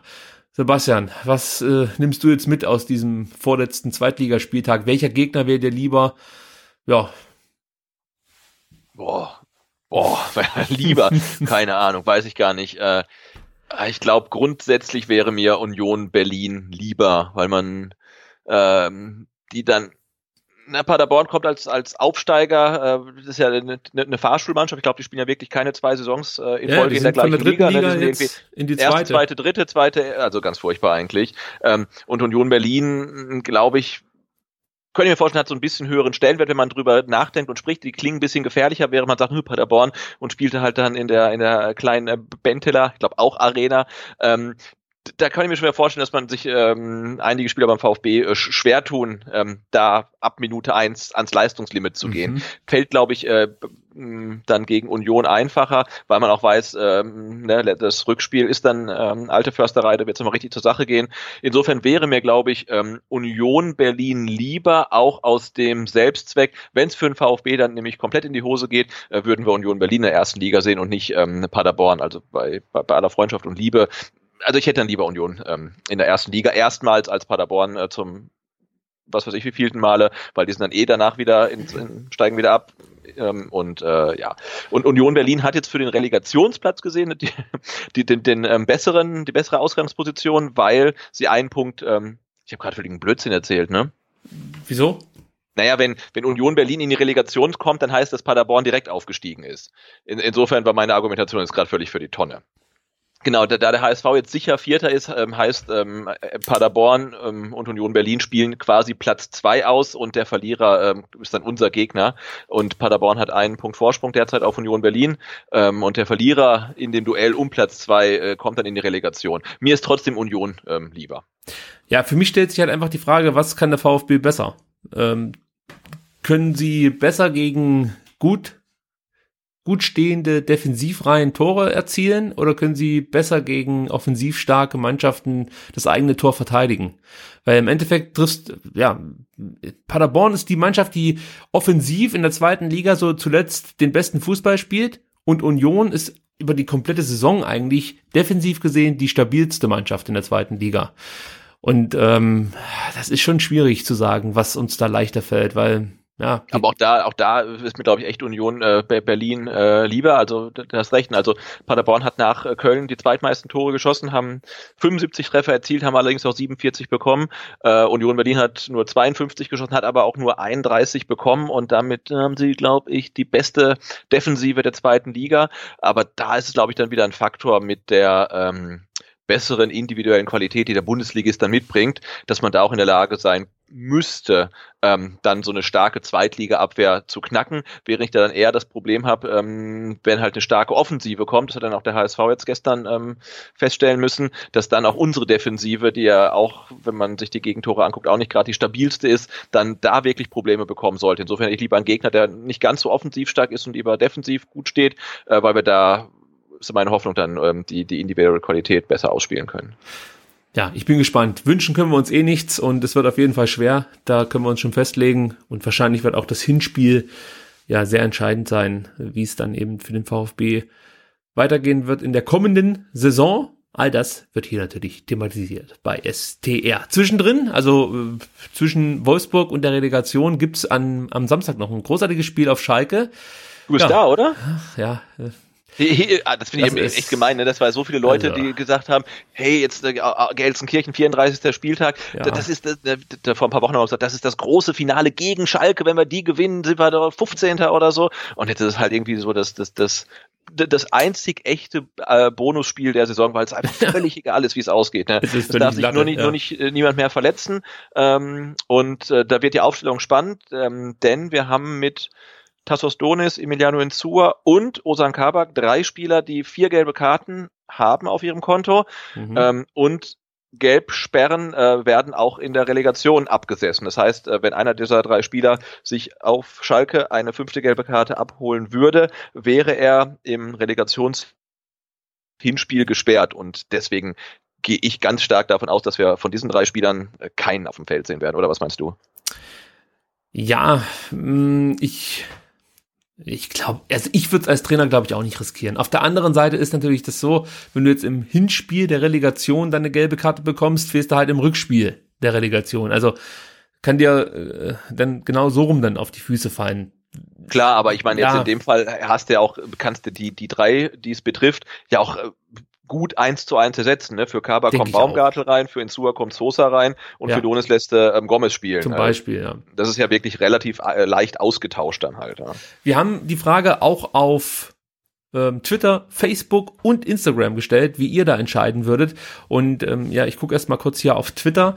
Da ging die Frage der Woche folgendermaßen aus. Ich habe zur Auswahl gegeben 22, äh, äh, kein keine Rücksicht nehmen, also sprich überhaupt keine Rücksicht nehmen, ähm, sei es jetzt müde Spieler oder so. Also es geht einfach nur darum, dass man weiter in einen Rhythmus findet, deswegen sollte man so wenig wie möglich in der Startelf ändern. Das haben 22 Prozent genauso gesehen. Dann habe ich die Auswahlmöglichkeit B11 spielen lassen gegeben, also dass man komplett versucht, die wichtigen Spieler zu schonen, die Spieler, deren äh, ja, Kartenkonto schon gut gefüllt ist, dann vielleicht auch nicht unbedingt aufstellt. Äh, da waren 20 Prozent der Stimmberechtigten der Meinung, ja, das ist richtig. Äh, und die meisten haben sich natürlich auch dafür entschieden, was du jetzt schon gesagt hast. Karten berücksichtigen. 58 Prozent sind der Meinung, äh, Nico Willig sollte eben Donis Castro, nee, nicht Castro, Kabak und ähm, Insua nicht aufstellen. Ja, ich tendiere auch in diese Richtung, muss ich ganz ehrlich sein. Also dafür sind die Spieler einfach zu wichtig. Vielleicht ist bei Insua ist es noch nicht ganz so entscheidend, äh, aber ja, du möchtest die Option einfach haben und von daher bin ich da absolut auch der Meinung, man sollte diese Karten berücksichtigen. Äh, auf Instagram habe ich die Frage auch gestellt, da gab es aber nur zwei Antwortmöglichkeiten, nämlich ja, soll, sollte man auf Donis Insua Kabak äh, auf Schalke verzichten und äh, die meisten meinten, ja, die sollten einfach mal äh, eine Pause bekommen und möglichst keine fünfte gelbe Karte auf Schalke sammeln können. 69 Prozent waren der Meinung, ja, einfach diese Karten berücksichtigen.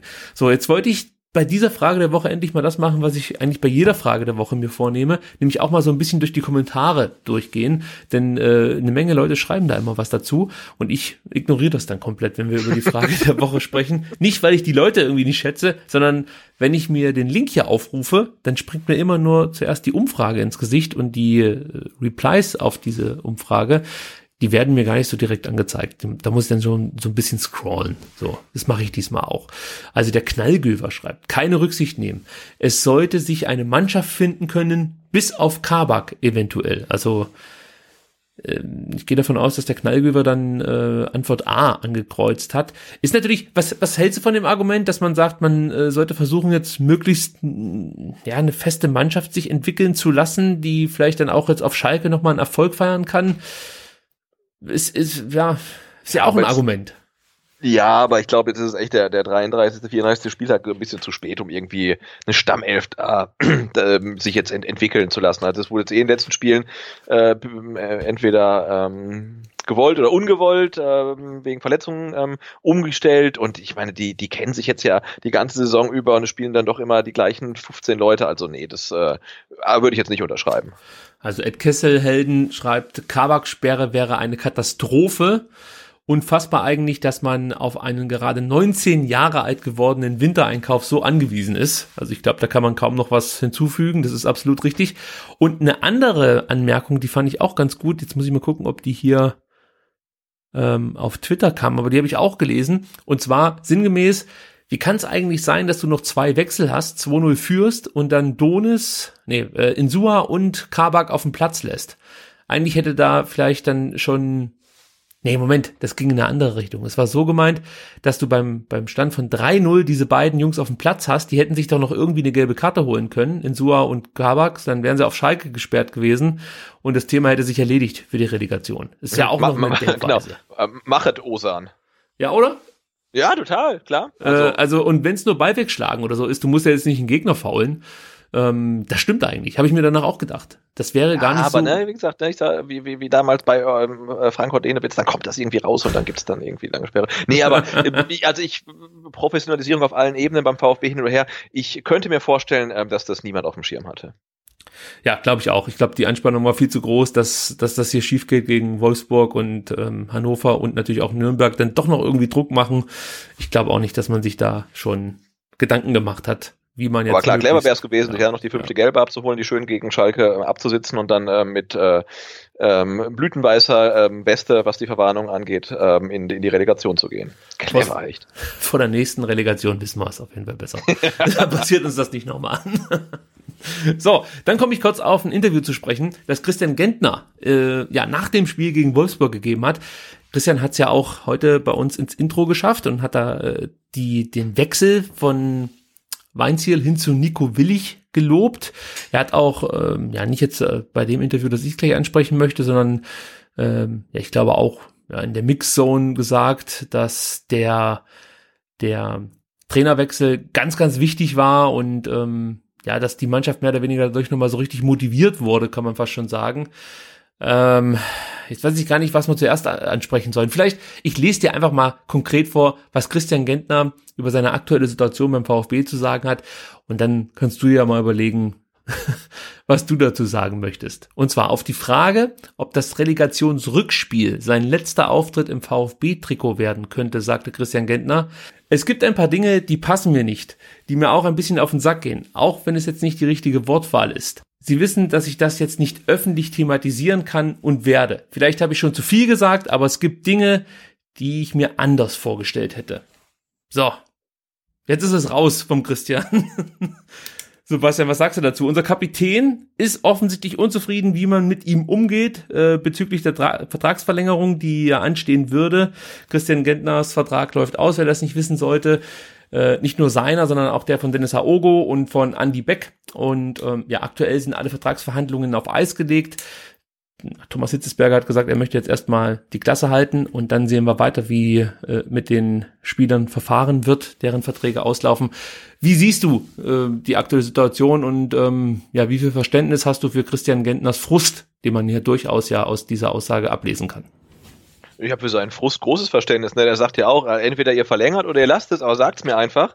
Ähm, da habe ich Verständnis für einen Frust, aber das ist so wie, wie ich, wenn ich gefrustet bin morgens, weil meine S-Bahn zehn Minuten zu spät kommt. Das ist halt so. Und dass Thomas Hitzberger sagt, hey, ich weiß nicht mehr, in welcher Liga wir spielen. Ich weiß nicht, welche Spieler bleiben, welche Spieler kommen. Jetzt müsst ihr einfach mal kurz warten und dann reden wir drüber. Das finde ich genauso äh, verständlich. Ne? Und dass äh, Gentner gefrustet ist, okay. Aber ja, ich finde dann auch wieder die Aussagen, das ist so wie, äh, ne, da, da sagst du irgendwie, ähm, ach, mir geht's nicht gut. Und einer fragt, äh, was ist denn los? Und sagt, ach, da möchte ich nicht drüber reden. Das ist so, boah, nee, ne. Entweder du sagst es oder du sagst es halt nicht. Und jedem passen irgendwelche Dinge nicht. Und jedem gehen irgendwelche äh, Sachen auf den Sack. Aber wenn man nicht drüber reden will, dann soll man es auch gar nicht erst ansprechen. Ne? Dann Klappe halten, Saison zu Ende spielen und wenn es dann irgendwie immer noch äh, schief läuft, dann kann er sich ja drüber beschweren. Also ich verstehe schon, dass man, wenn gleich nach dem Spiel, äh, wenn man da sowas gefragt wird und man ärgert sich seit Wochen, dass irgendwie die Verhandlungen auf Eis liegen und man möchte doch nur irgendwie ein Ja oder ein Nein, dass man da irgendwie ein bisschen frustriert ist. Ähm, ja, aber so, das ist halt irgendwie ein bisschen ach,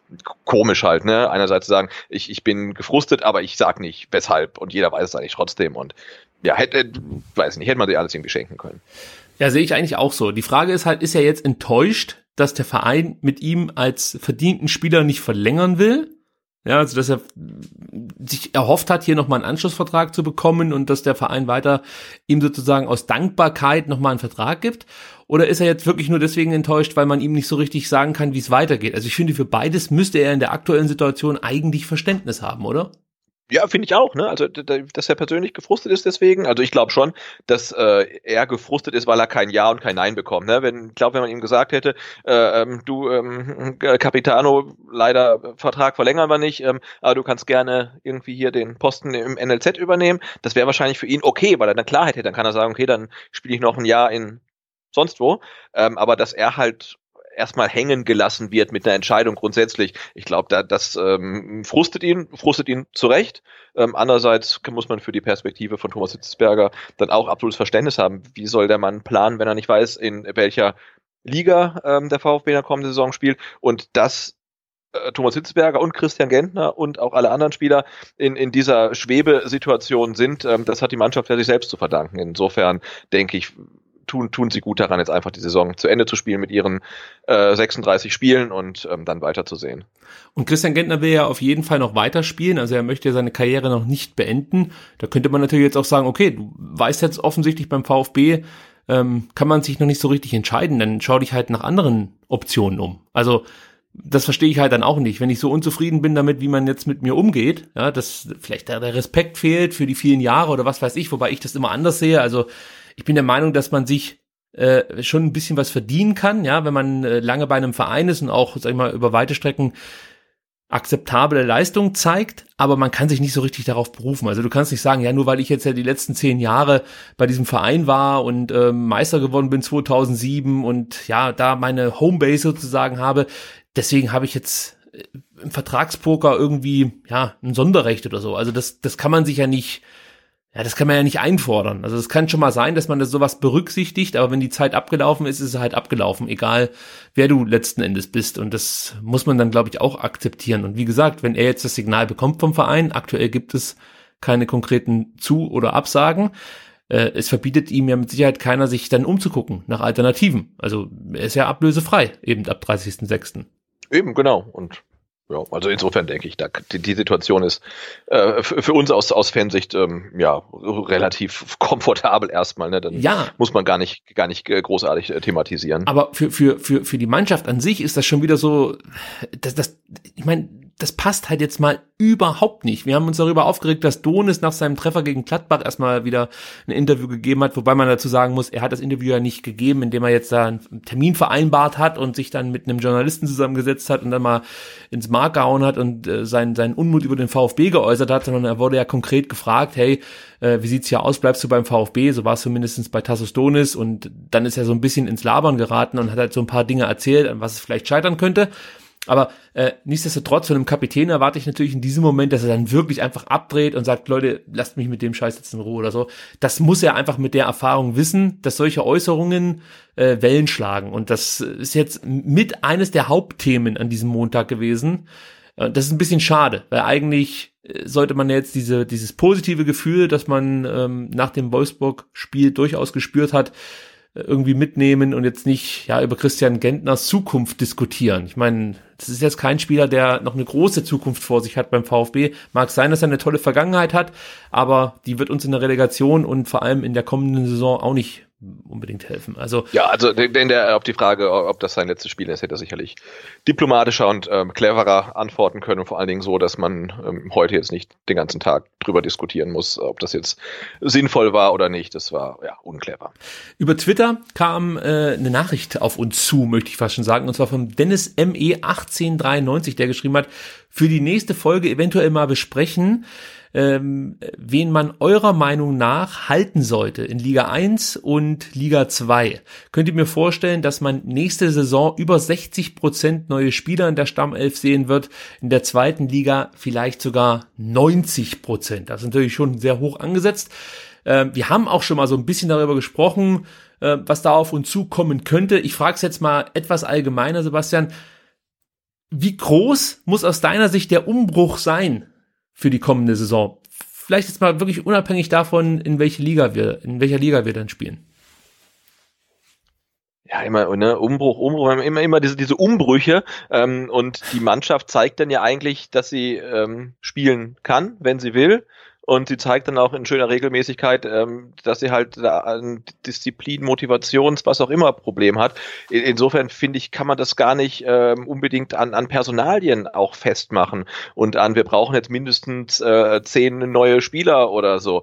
Das finde ich echt schwierig, ähm, das äh, personell ähm, zu, zu, zu quantifizieren wie groß jetzt dieser, dieser Umbruch sein muss, ne? weil ich hatte ähm, heute ähm, auf dem Rückweg von der Arbeit dann auch noch einen Rasenfunk gehört, ähm, wo dann ähm, Max, ich weiß gar nicht, ob es der eine oder der andere, weil der Max äh, Gast hieß auch so, ähm, gesagt hat, ne, der VfB wechselt die Davi, Aogo und Bartstube ein.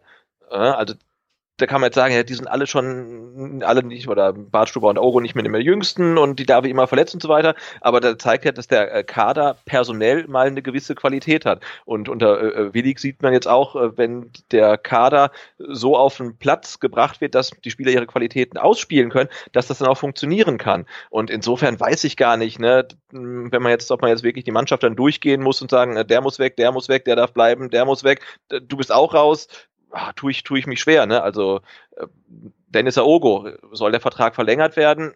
Oder soll er nicht verlängert werden? Das kommt dann auch drauf an, was der Trainer sagt, der, der dann kommen wird zur neuen Saison. Braucht er einen ähm, Ballverteiler im defensiven Mittelfeld, der unfassbare Ruhe hat und, und technisch äh, sauber spielt? Braucht er den? Dann sollte der Vertrag mit Dennis Aogo verlängert werden. Sagt er, nee, so ein Spielertyp brauche ich überhaupt nicht. Dann muss man den Vertrag auch nicht verlängern. Aber das äh, jetzt da so eine Streichliste zu führen, ähm, un, unabhängig davon, wer jetzt ähm, kommt als Trainer, was der für eine Spielidee mitbringt, finde ich ganz, ganz schwierig. Ja, ich habe mir auch ein bisschen Gedanken über die Frage gemacht. Zuerst, als ich die gelesen habe, dachte ich mir so, ja, da haben wir ja schon drüber gesprochen. Ähm, schwer zu sagen. Im Endeffekt genau das, was du sagst, ging mir auch durch den Kopf. Und ähm, jetzt, währenddem du gesprochen hast, sind mir noch ein paar andere Gedanken gekommen. Gerade das, was du gesagt hast, mit, mit Kader komplett austauschen. Das stimmt. Also ich glaube, dass der richtige Rückschluss aus dieser katastrophalen Saison nicht zwingend sein muss, dass man den kompletten, kompletten Kader austauscht. Weil äh, oft wurde ja auch gefordert, dass man eine Einheit sein muss und so weiter und so fort. Das muss ich natürlich auch irgendwie bilden können. Also wenn du alle drei, vier, äh, nee, anders, wenn du jedes Jahr äh, einen neuen Kader im Endeffekt planst und den gravierend veränderst, weiß ich nicht, ob das auf Dauer so zielführend ist. Also irgendwann muss mehr als ein Gerüst stehen, sondern dann, ja, da muss halt einfach auch eine Mannschaft sich richtig formen können. Und das ist natürlich die Frage, welche Spieler da dazugehören. Da sind wir vielleicht schon wieder beim nächsten Punkt, den ich mir dann auch so, äh, ja, gedanklich gerade mache. Ähm, ja, warum ist das eigentlich so, dass wir ständig eine neue Mannschaft und einen Umbruch brauchen. So muss man es eigentlich sagen. Warum hat man immer das Gefühl, nach, nach jeder Saison, wir müssten jetzt hier komplett alles über den Haufen werfen und wieder bei, bei Null anfangen? Und ich, ich bin mir nicht sicher, ob das, also ob das schon so richtig ergründet wurde, warum das so ist. Und das sollte, sollte man vielleicht, bevor man jetzt erneut anfängt, irgendwie komplett bei Null anzufangen. Ja, also aktuell geht ja zum Beispiel auch das Thema, wer wird neuer Trainer für die kommende Saison, so ein bisschen durch die Gazetten. Tim Walter scheint da sehr, sehr gute Karten zu haben, beim VfB anzufangen. Und ich finde es wirklich beachtenswert, wie viele Leute sich auf Twitter dann dazu äußern zu dem Thema und sich Spiele angucken von Kiel, Rückschlüsse ziehen, was haben wir zu erwarten unter Tim Walter. Aber ich weiß gar nicht, ob man das so eins zu eins auf den VfB projizieren kann, von, also was er bislang geleistet hat als Trainer. Weil für mich ist eigentlich, ja, sagen wir mal so, Spielsystem und Spielphilosophie sind enorm wichtig. Ja, also das ist schon, schon klar, wenn ein Trainer eine gewisse Spielphilosophie mitbringt, da kann man sich was drunter vorstellen und weiß ungefähr, in welche Richtung das geht. Aber ich glaube, noch wichtiger ist es, dass ein Trainer in der Lage ist, das Optimum aus jedem Spieler rauszukitzeln. Ja, dass er irgendwie ein Gespür dafür entwickelt, wie er Spieler wirklich besser machen kann, wie er sie ideal einsetzt. Ja, auf oder in, in kleiner Art und Weise sehen wir das jetzt gerade bei Nico Willig, ja, der jetzt auch keine großen Experimente macht, aber der hat momentan so ein bisschen das Händchen, Spieler in der aktuellen Situation sehr gut einzusetzen und auf Positionen zu stellen, wo sie einfach jetzt im, wenn man sich die ganze Saison anschaut, ihre Bestleistung bringen können. Und so einen Typen brauchst du, der das eigentlich Spieltag für Spieltag abruft. Und die Spielphilosophie und das Spielsystem entwickelt sich dann, glaube ich, daraus, was mit, mit, mit, ja, mit dem Spielern, mit der, mit dem dann der Trainer da auf dem Platz arbeitet. Also, wenn er dann sieht, ein Akolo ist halt ein super Zehner, braucht aber dann noch zwei Leute neben sich, so wie ein Gonzales und ein Donis, entwickelst du ja schon wieder ein, Sp ein neues Spielsystem, als du vielleicht eigentlich dachtest, dass du jetzt hier beim VfB spielen lassen möchtest. Deswegen, ja, ich finde diese grundsätzliche Ausrichtung von Tim Walter, die er da bei Kiel ähm, zeigt und wie er da spielen lässt, finde ich natürlich auch interessant und macht Spaß, wenn man sich diesen Fußball anschaut. Aber das jetzt direkt auf den VfB umzumünzen, ich weiß es nicht, ob das wirklich funktioniert, ja, dass man diese Gedankengänge macht und sich dann daran überlegt, welche Spieler müssten wir jetzt dazu holen, welche müssten wir abgeben, welche Spieler braucht der Walter nicht. Nee, so, so würde ich an die Sache nicht rangehen. Wie gesagt, ich verlange von einem neuen Trainer, dass er das Optimum aus jedem Spieler rauskitzeln kann. Und, und gleichzeitig bist du dann wieder bei dem Punkt, dass wir Spieler brauchen, die nicht das Gefühl haben, irgendwo angekommen zu sein. Und, und davon haben wir, glaube ich, viel zu viele Spieler. Ja, also die irgendwie das Gefühl haben, ich bin Bundesligaspieler, ich habe es geschafft, ich ja, sitze jetzt hier meine Karriere noch vollends aus, beziehungsweise reiß die paar Jahre runter, ich bin fertig. So. Und ich möchte eigentlich hier Spieler haben, und das ist noch nicht mal, oder verknüpfe ich persönlich noch nicht mal mit dem Alter, sondern ich möchte Spieler haben, die nicht das Gefühl haben, sie seien fertig, sondern für mich ist ein Fußball-Bundesligaspieler oder für mich ist auch ein Zweitligaspieler dann fertig, wenn er seine Karriere beendet. Nicht, wenn er irgendwie in der Bundesliga spielt oder in der Euroliga oder sonst irgendwas, sondern der Anspruch muss immer sein, ich möchte mich weiterentwickeln. Von Spiel zu Spiel möchte ich besser werden, von Training zu Training möchte ich besser werden. Im Endeffekt verlange ich von jedem Spieler die gleiche Arbeitsmoral und die gleiche Lernbereitschaft, ähm, die er wahrscheinlich über weite Strecken seiner Jugendkarriere an den Tag gelegt hat, um erst dahin zu kommen, wo er letzten Endes ist. Und solche Spieler sehe ich nicht so viele beim VfB. Jedenfalls kommt mir das so vor, dass da ganz, ganz viele Spieler sich tummeln, die einfach schon mit dem Erreichten sehr, sehr zufrieden sind. Und dann noch ein letzter Punkt, und dann bin ich auf deine Meinung gespannt. Ich, ich glaube, dass so eine Unzufriedenheit in der Mannschaft, das ist wie so eine Art Krebs. Weißt du, wie so eine Krebszelle, die gesundes Gewebe ansteckt. Und wenn du, wenn du wenn du merkst, dass du Spieler in deiner Mannschaft hast, oder von mir ist auch Leute im Staff, die, ja, die nicht bereit sind, jeden, jede Minute 110 Prozent zu geben, dann musst du die vom intakten Gebilde fernhalten. Versteht man, was ich damit ungefähr sagen möchte? Also wenn du, du, du musst jetzt mal herausfinden, an was liegt es denn eigentlich, dass es beim VfB ständig diese Nebenkriegsschauplätze gibt. Das ist, betrifft jetzt nicht nur die Mannschaft an sich, das betrifft ja auch ja, im Management äh, äh, diverse Positionen, das natürlich auch im Präsidium gibt's da immer wieder Streitereien. Und all das, was sich, was, was einfach hier nicht hergehört, das muss jetzt einfach weg. Das musst du radikal hier entfernen von diesem Verein. Und ich glaube, das sind so viele Baustellen aktuell, Vermutlich reicht es da nicht einfach mit einem Tim Walter jetzt neu anzufangen und äh, 60 Prozent des Kaders auszutauschen und dann wird's schon irgendwie wieder. Die Probleme werden immer wieder auftauchen. Wie gesagt, dieses Bild mit dem Krebs finde ich gar nicht so blöde. Du kannst nicht einfach äh, immer nur irgendwie mal so, so, so teilweise daran rumoperieren und dann ist er schon irgendwie weg. Nee, du musst den komplett rausschneiden. Das, und, und, und wenn er gestreut hat, um das jetzt voranzutreiben, muss er vielleicht auch bestrahlen. Und vielleicht muss der Patient auch mal wiederbelebt werden. Aber ich habe das Gefühl, dass beim VfB auf allen Ebenen im Profibereich sich Krebszellen ausgebreitet haben und die muss man irgendwie loswerden. Ist jetzt, ja, vielleicht ein bisschen Entschuldigung für den langen Monolog. nee, aber es ist ja tatsächlich so, der, der, der VfB hat ja auch in der Vergangenheit äh, äh, äh, gute Leute geholt, die dann halt in Stuttgart jeden Tag ein bisschen schlechter wurden. Dann sind sie woanders hingewechselt und wurden dann wieder gut. Und insofern, klar, muss der Spieler die Leistungsbereitschaft äh, bringen und die, die Bereitschaft, sich weiterzuentwickeln und besser zu werden. Aber die, die ähm, Vergangenheit hat ja gezeigt, oft kommen Leute und die, die werden hier nicht besser. Und dann muss man sich fragen, wenn das denn so viele sind, liegt das dann wirklich an den Leuten oder liegt es am Verein? Und, und wie du sagst, es scheint halt wirklich ähm, ähm, am, am Verein zu liegen. Und wir haben jetzt dann äh, jetzt wunderbare Beispiele oder können das dann wirklich sehen in der, in der kommenden Saison. Äh, wir haben einen vielversprechenden Sportvorstand mit Thomas Hitzberger, wir haben einen äh, Kaderplaner von internationalem Ruf mit Sven Mislintat äh, ähm, und jetzt einen NLZ-Leiter, äh, dem ja nur die äh, mit einer wunderbaren äh, Reputation, nämlich ähm, Vornamen weiß ich nicht, du weißt ihn? Von wem? Vom Herrn Krücken. Ähm, Vom Herrn Krücken. Ja, der, der fällt mir sofort ein. der Thomas natürlich. Thomas. Auf jeden Fall, ähm, es gibt, es gibt Thomas Krücken, genau. Ja, Thomas. Ähm, ne, es gibt einen NLZ-Leiter, ähm, mit der mit der ähm, guten Empfehlung kommt. Ähm, und dann kommt vielleicht noch ein Trainer, ähm, der wahrscheinlich auch mit, mit guter Reputation kommt. Und dann wird man sehen, ne, finden die alle zusammen. Und, und wenn ja, dann müsste es ja eigentlich funktionieren. Und wenn es dann wieder nicht funktioniert, ja, dann äh, ist das ähm, Problem, sitzt dann wirklich äh, weitaus ähm, tiefer oder ähm, in, in weitaus höheren Etagen oder in, in ganz vielen Etagen. Aber du hast das ist der Punkt.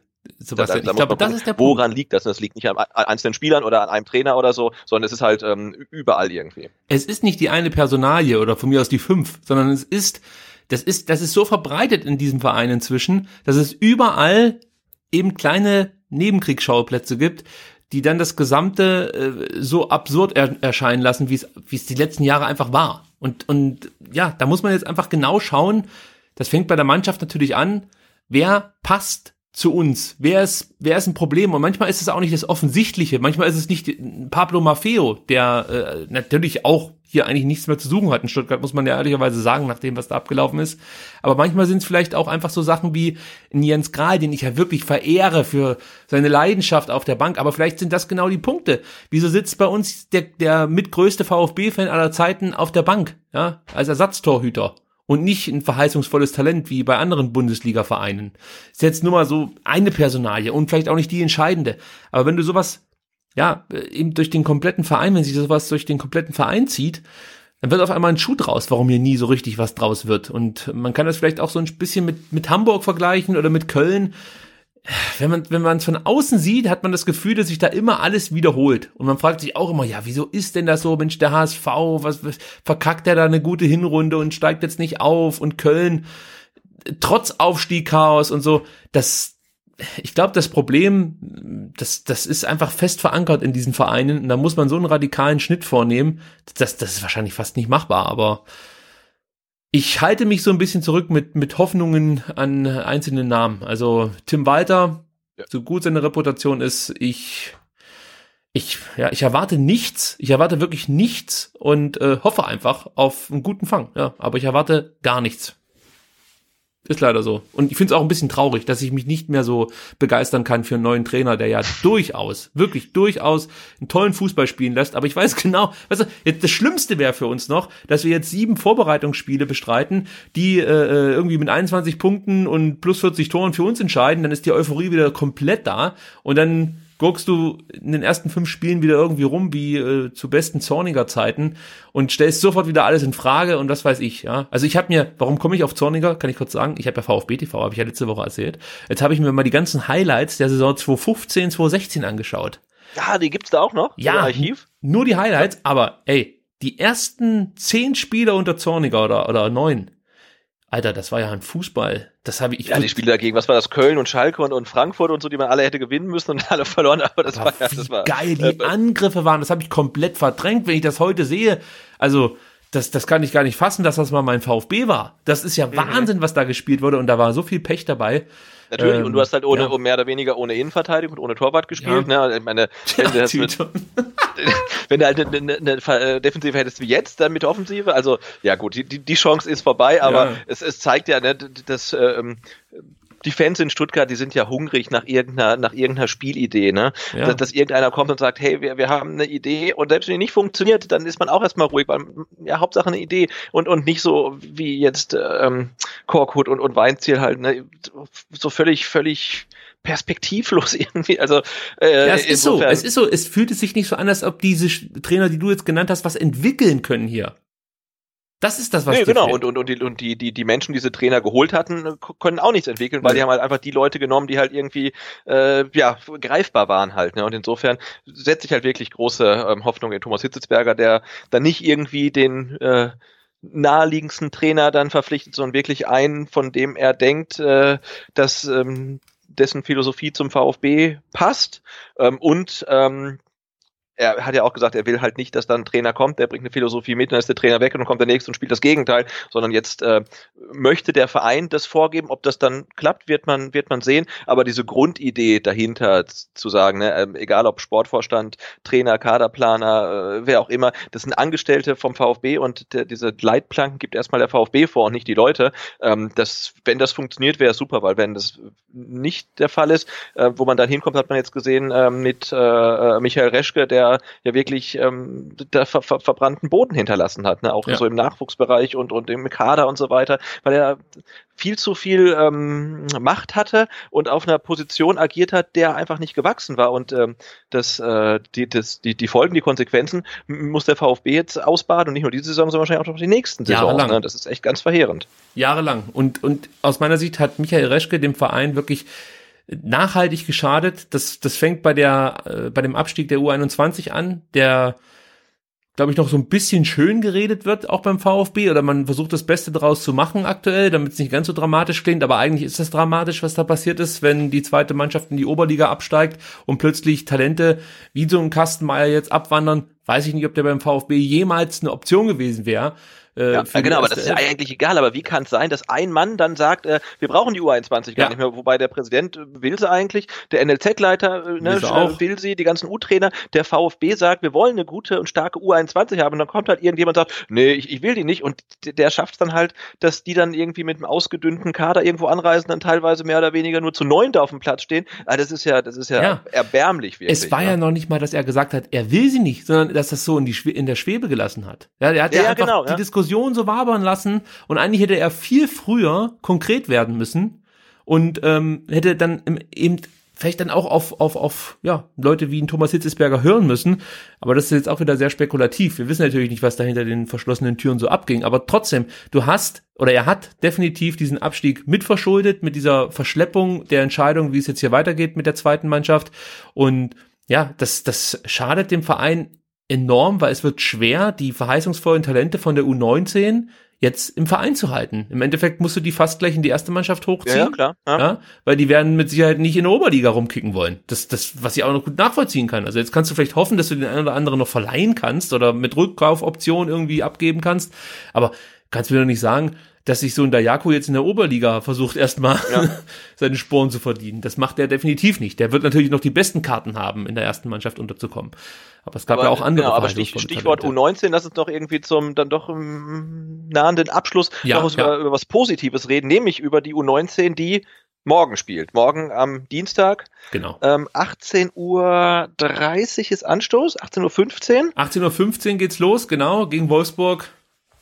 Und Äh, leider, leider nicht im Robert-Schlien-Stadion, das wäre super gewesen, hätte man nach der Arbeit hinfahren können, sondern in der Mechatronik auch Arena, heißt Logisch. mittlerweile alle Hallen und Stadien Arenen, also das ist äh, was ist die ja. Steigerung von Arena? Gibt's das noch? Dome, das wird ein Dome, glaub ich, also- Dome, Palast. Alles. Also äh, in der Mechatronik Arena in Groß Asbach. Ähm, Mechatronik Dome. Genau. Und sie spielen um, 1815. Achso, ja, um 1815 spielen, und das ist irgendwie ein bisschen kompliziert, weil sie haben ja die ihre, ihre Staffelmeisterschaft quasi schon gewonnen. genau, jetzt geht's Im im? Halbfinale um die deutsche Meisterschaft gegen Wolfsburg. Genau, und spielen jetzt im Halbfinale um die deutsche Meisterschaft. Ähm, also sie können die deutsche U19-Meisterschaft noch erringen und stehen auch im Pokalfinale. Genau, das findet am In- äh, an dem Mond, an dem Sonntag vor, Vor- dem Rückspiel der Relegation statt, was auch immer das für ein Datum ist. Genau, was bedeutet, ähm, wenn. Union Berlin tatsächlich der Relegationsgegner des äh, der VfB Profis wäre, dann könnte man, wenn man auswärts fährt, sich da so ein Double Feature gönnen. Ähm, Sonntag ähm, Pokalfinale, ähm, U19, Montag ähm, Relegation. So Aber, gesagt, aber die U19 macht halt gerade richtig Spaß, ne, weil die, Die äh, äh, total erfolgreich ist und richtig äh, Titel da einheimsen kann. Und es gibt ja auch so ein bisschen Hoffnung, dass dann auch ähm, die U21 wieder erholt, wenn man es schafft, diese ganzen Talente, die ähm, in der U19 da gerade kicken, ähm, halten zu können, trotz ähm, aktuell eher mäßiger Perspektive. Daniel Teufel führt die hervorragende Arbeit von Nico Willig fort. Das zweite Halbfinale, vielleicht das können wir auch noch kurz vervollständigen, kommt auch auf äh, Sport 1 und ist brisant. Schalke gegen Dortmund. Also da äh, kann man vielleicht auch mal reinschalten, wenn man jetzt äh, ein bisschen Interesse am Jugendfußball hat.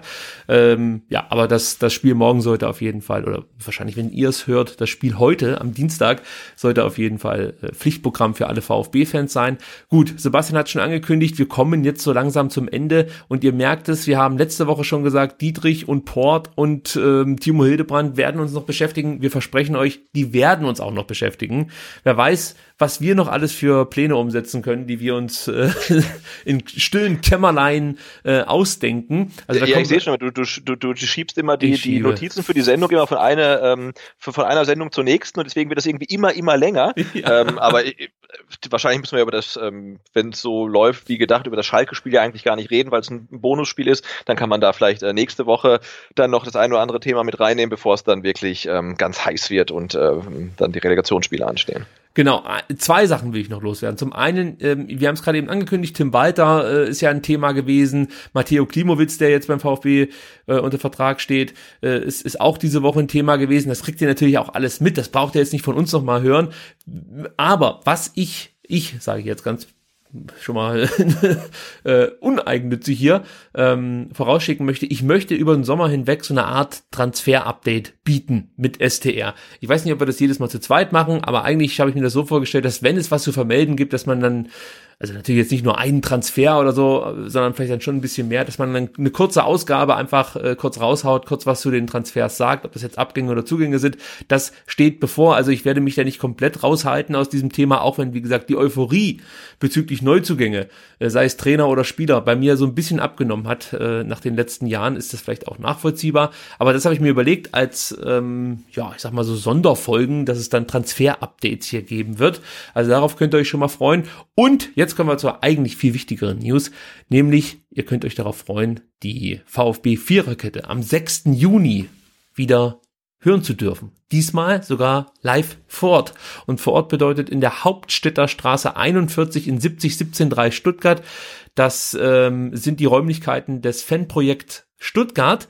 Und äh, der Eintritt ist frei, sollte man auch noch erwähnen. Und äh, es wird dann einen Rückblick auf die Rückrunde geben. Und zwar mit Lennart und Erik von rund um den Brustring, mit Martin und Jens vom Brustring Talk, mit Ron und Daniel von der Nachspielzeit und mit dir, Sebastian, vom Vertikalpass und inzwischen auch von STR. Genau, ich hoffe, ich werde uns da äh, würdig, würdig vertreten. Da mache ich mir keine Gedanken. Wichtig ist, dass ihr da zahlreich erscheint. Kommt vielleicht nicht erst um 19 Uhr, sondern schon ein paar Minuten früher. Ähm, also ich denke mal, wenn man da so 20 Minuten vorher eintanzt, dann hat man auch noch gute Chancen, äh, ja, einen ordentlichen Platz zu bekommen. Ich weiß gar nicht, wie viele Leute gehen da rein in, in die Äh, Räumlichkeiten. 50 bis 60, also schon ein paar, Okay. aber jetzt auch nicht, äh, es ist halt keine Arena, sondern eher nur halt der, der Fantreff. Ähm, und was ähm, uns helfen würde, ähm, auf Facebook findet ihr bei den anderen Podcasts und bei dir vielleicht auch, ich weiß gar nicht, eine, äh, eine Veranstaltung, die erstellt wurde. Und da kann man sich ja auf Facebook äh, äh, interessieren oder teilnehmen und so weiter. Und wenn ihr schon sicher wisst, dass ihr teilnehmt, dann klickt vielleicht mal auf diesen Teilnehmen-Button, weil ähm, dann kann man äh, ungefähr ähm, sehen, äh, was da für ähm, ein Andrang herrscht und dann weiß ich nicht, ob man dann, ja, sie- sieht man halt, ob man eventuell die Straße absperren muss, weil da Tumulte zu erwarten sind ähm, oder ob wir dann irgendwie ganz unter uns sind mit äh, einer Handvoll Zuschauern oder Zuhörern. Auf jeden Fall kann man ein bisschen besser planen, das wäre, wäre gut. Also wenn ihr wisst, dass ihr sicher dabei seid ähm, am 6.6., dann könnt ihr da auf äh, Teilnehmen oder ich nehme Teil klicken und das äh, erleichtert die Planung ein bisschen. So sieht's aus und es gibt die Möglichkeit in der Tat auch bei VF3 STR auf Facebook äh, die Veranstaltung äh, ja, anzuklicken und dann eben auf Teilnehmen zu klicken. Wenn wir schon bei sozialen Medien sind, dann kann ich äh, auch noch kurz die anderen Handles hier durchgeben. Twitter at VfBSTR, euer Feedback ist da mal herzlich willkommen. Auf Instagram gibt's STR auch und zwar at VfBSTR, Facebook habe ich gerade eben schon genannt, at VF3STR und ihr könnt natürlich auch auf iTunes diesen Podcast abonnieren und bewerten. Auf YouTube gibt es die aktuellen Folgen, also da könnt ihr den Kanal STR VfB Stuttgart Podcast abonnieren. Und gleiches gilt für die Homeboys auf Spotify. Auch die haben die Möglichkeit, STR via Spotify dann eben zu konsumieren. Also, wir haben fast alles untergebracht, bis auf Thomas Krücken, bis auf Maffeo, bis auf Yannick Dehm und noch viele weitere Themen. Ihr merkt und Tim Leibold haben wir auch noch nicht. Tim äh, Leibold haben wir auch noch nicht. Aber Mensch. du brauchst ja noch dann Futter, Futter für den, ähm, äh, wie heißt das denn, S-Transfer VfB oder irgendwie so in der Sommerpause. Also da wird sich ja sicherlich einige, einiges tun. Äh, aber ja, momentan müssen wir uns voll und ganz auf die Relegation fokussieren. Ja, bin absolut. Schon ein bisschen, bin schon ein bisschen aufgeregt, muss ich sagen. Ja, ich, mir geht's auch so. Also ich, ich werde versuchen, morgen, das kann man vielleicht auch noch mal ganz kurz hier sagen, morgen ab neun Uhr gibt es Karten für die, äh, für das Hinspiel der Relegation und für das Rückspiel, denke ich mal, wird es dann im Laufe der Woche, spätestens dann ab nächster Woche Karten geben.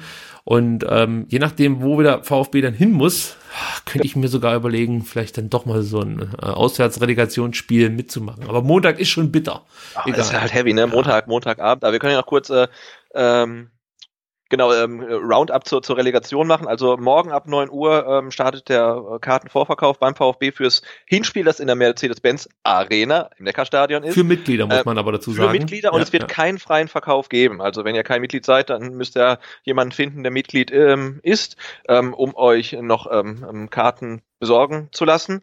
Ähm, dann, was war noch? Das ähm, die beiden Relegationsspiele werden übertragen im Fernsehen natürlich, aber nicht im öffentlich-rechtlichen, sondern im Eurosport-Player. Also auch da muss man sich rechtzeitig irgendwie ähm, das Ding noch sichern, wenn man es ähm, ähm, gucken will. Und ähm, was ich noch spannend finde, ist, ähm, das Rückspiel ist ja am Montagabend um 20.30 Uhr. Und ähm, was ich gar nicht wusste, ähm, aber was schon seit längerem Bestand hat, äh, Paderborn darf, oder der SC Paderborn darf zu Hause ähm, nur bis 22 Uhr Fußball spielen. Tja. Äh, weil das Stadion irgendwie im Wohngebiet steht. Anwohner haben sich beschwert wegen Lärm, Flutlicht, was auch immer. Und es gibt da einen Gerichtsbeschluss, einen Erlass, ähm, dass dort nur bis 22 Uhr gespielt werden darf. Was bedeutet eine, ein Anpfiff um 2030 wäre nach meinem Dafürhalten gar nicht möglich. Also vielleicht verschiebt sich dann auch sogar der Anpfiff noch ein bisschen nach vorne. Ähm, also das könnte noch spannend werden, aber dort darf jedenfalls so lange nicht, nicht gespielt werden. Aber Sebastian, das macht ja nichts, denn wir wissen natürlich alle, dass der Retter des VfB, Leon Dajako, um 10 eh schon im Bett sein muss. Also von daher ist das gar nicht so schlimm. Er muss also eher ähm, schon nach Hause und von daher spielt das uns voll in die Karten. Gut, das war's für heute mit SDR. Da muss ich selber lachen. Mein Gott. ich glaube, ich glaube, ähm, Holger Bartstuber wird, wird Relegationsheld. Gott, der jubelt wahrscheinlich noch nicht mal. Der geht einfach nur vom Platz, nimmt sich das Mikrofon vom Laser und lässt es fallen im Gang. ja, genau. Mic Drop und, und verkündet seinen, seinen Wechsel genau. äh, zu einem äh, Champions League ähm, Verein. Ja. Nicosia oder sowas.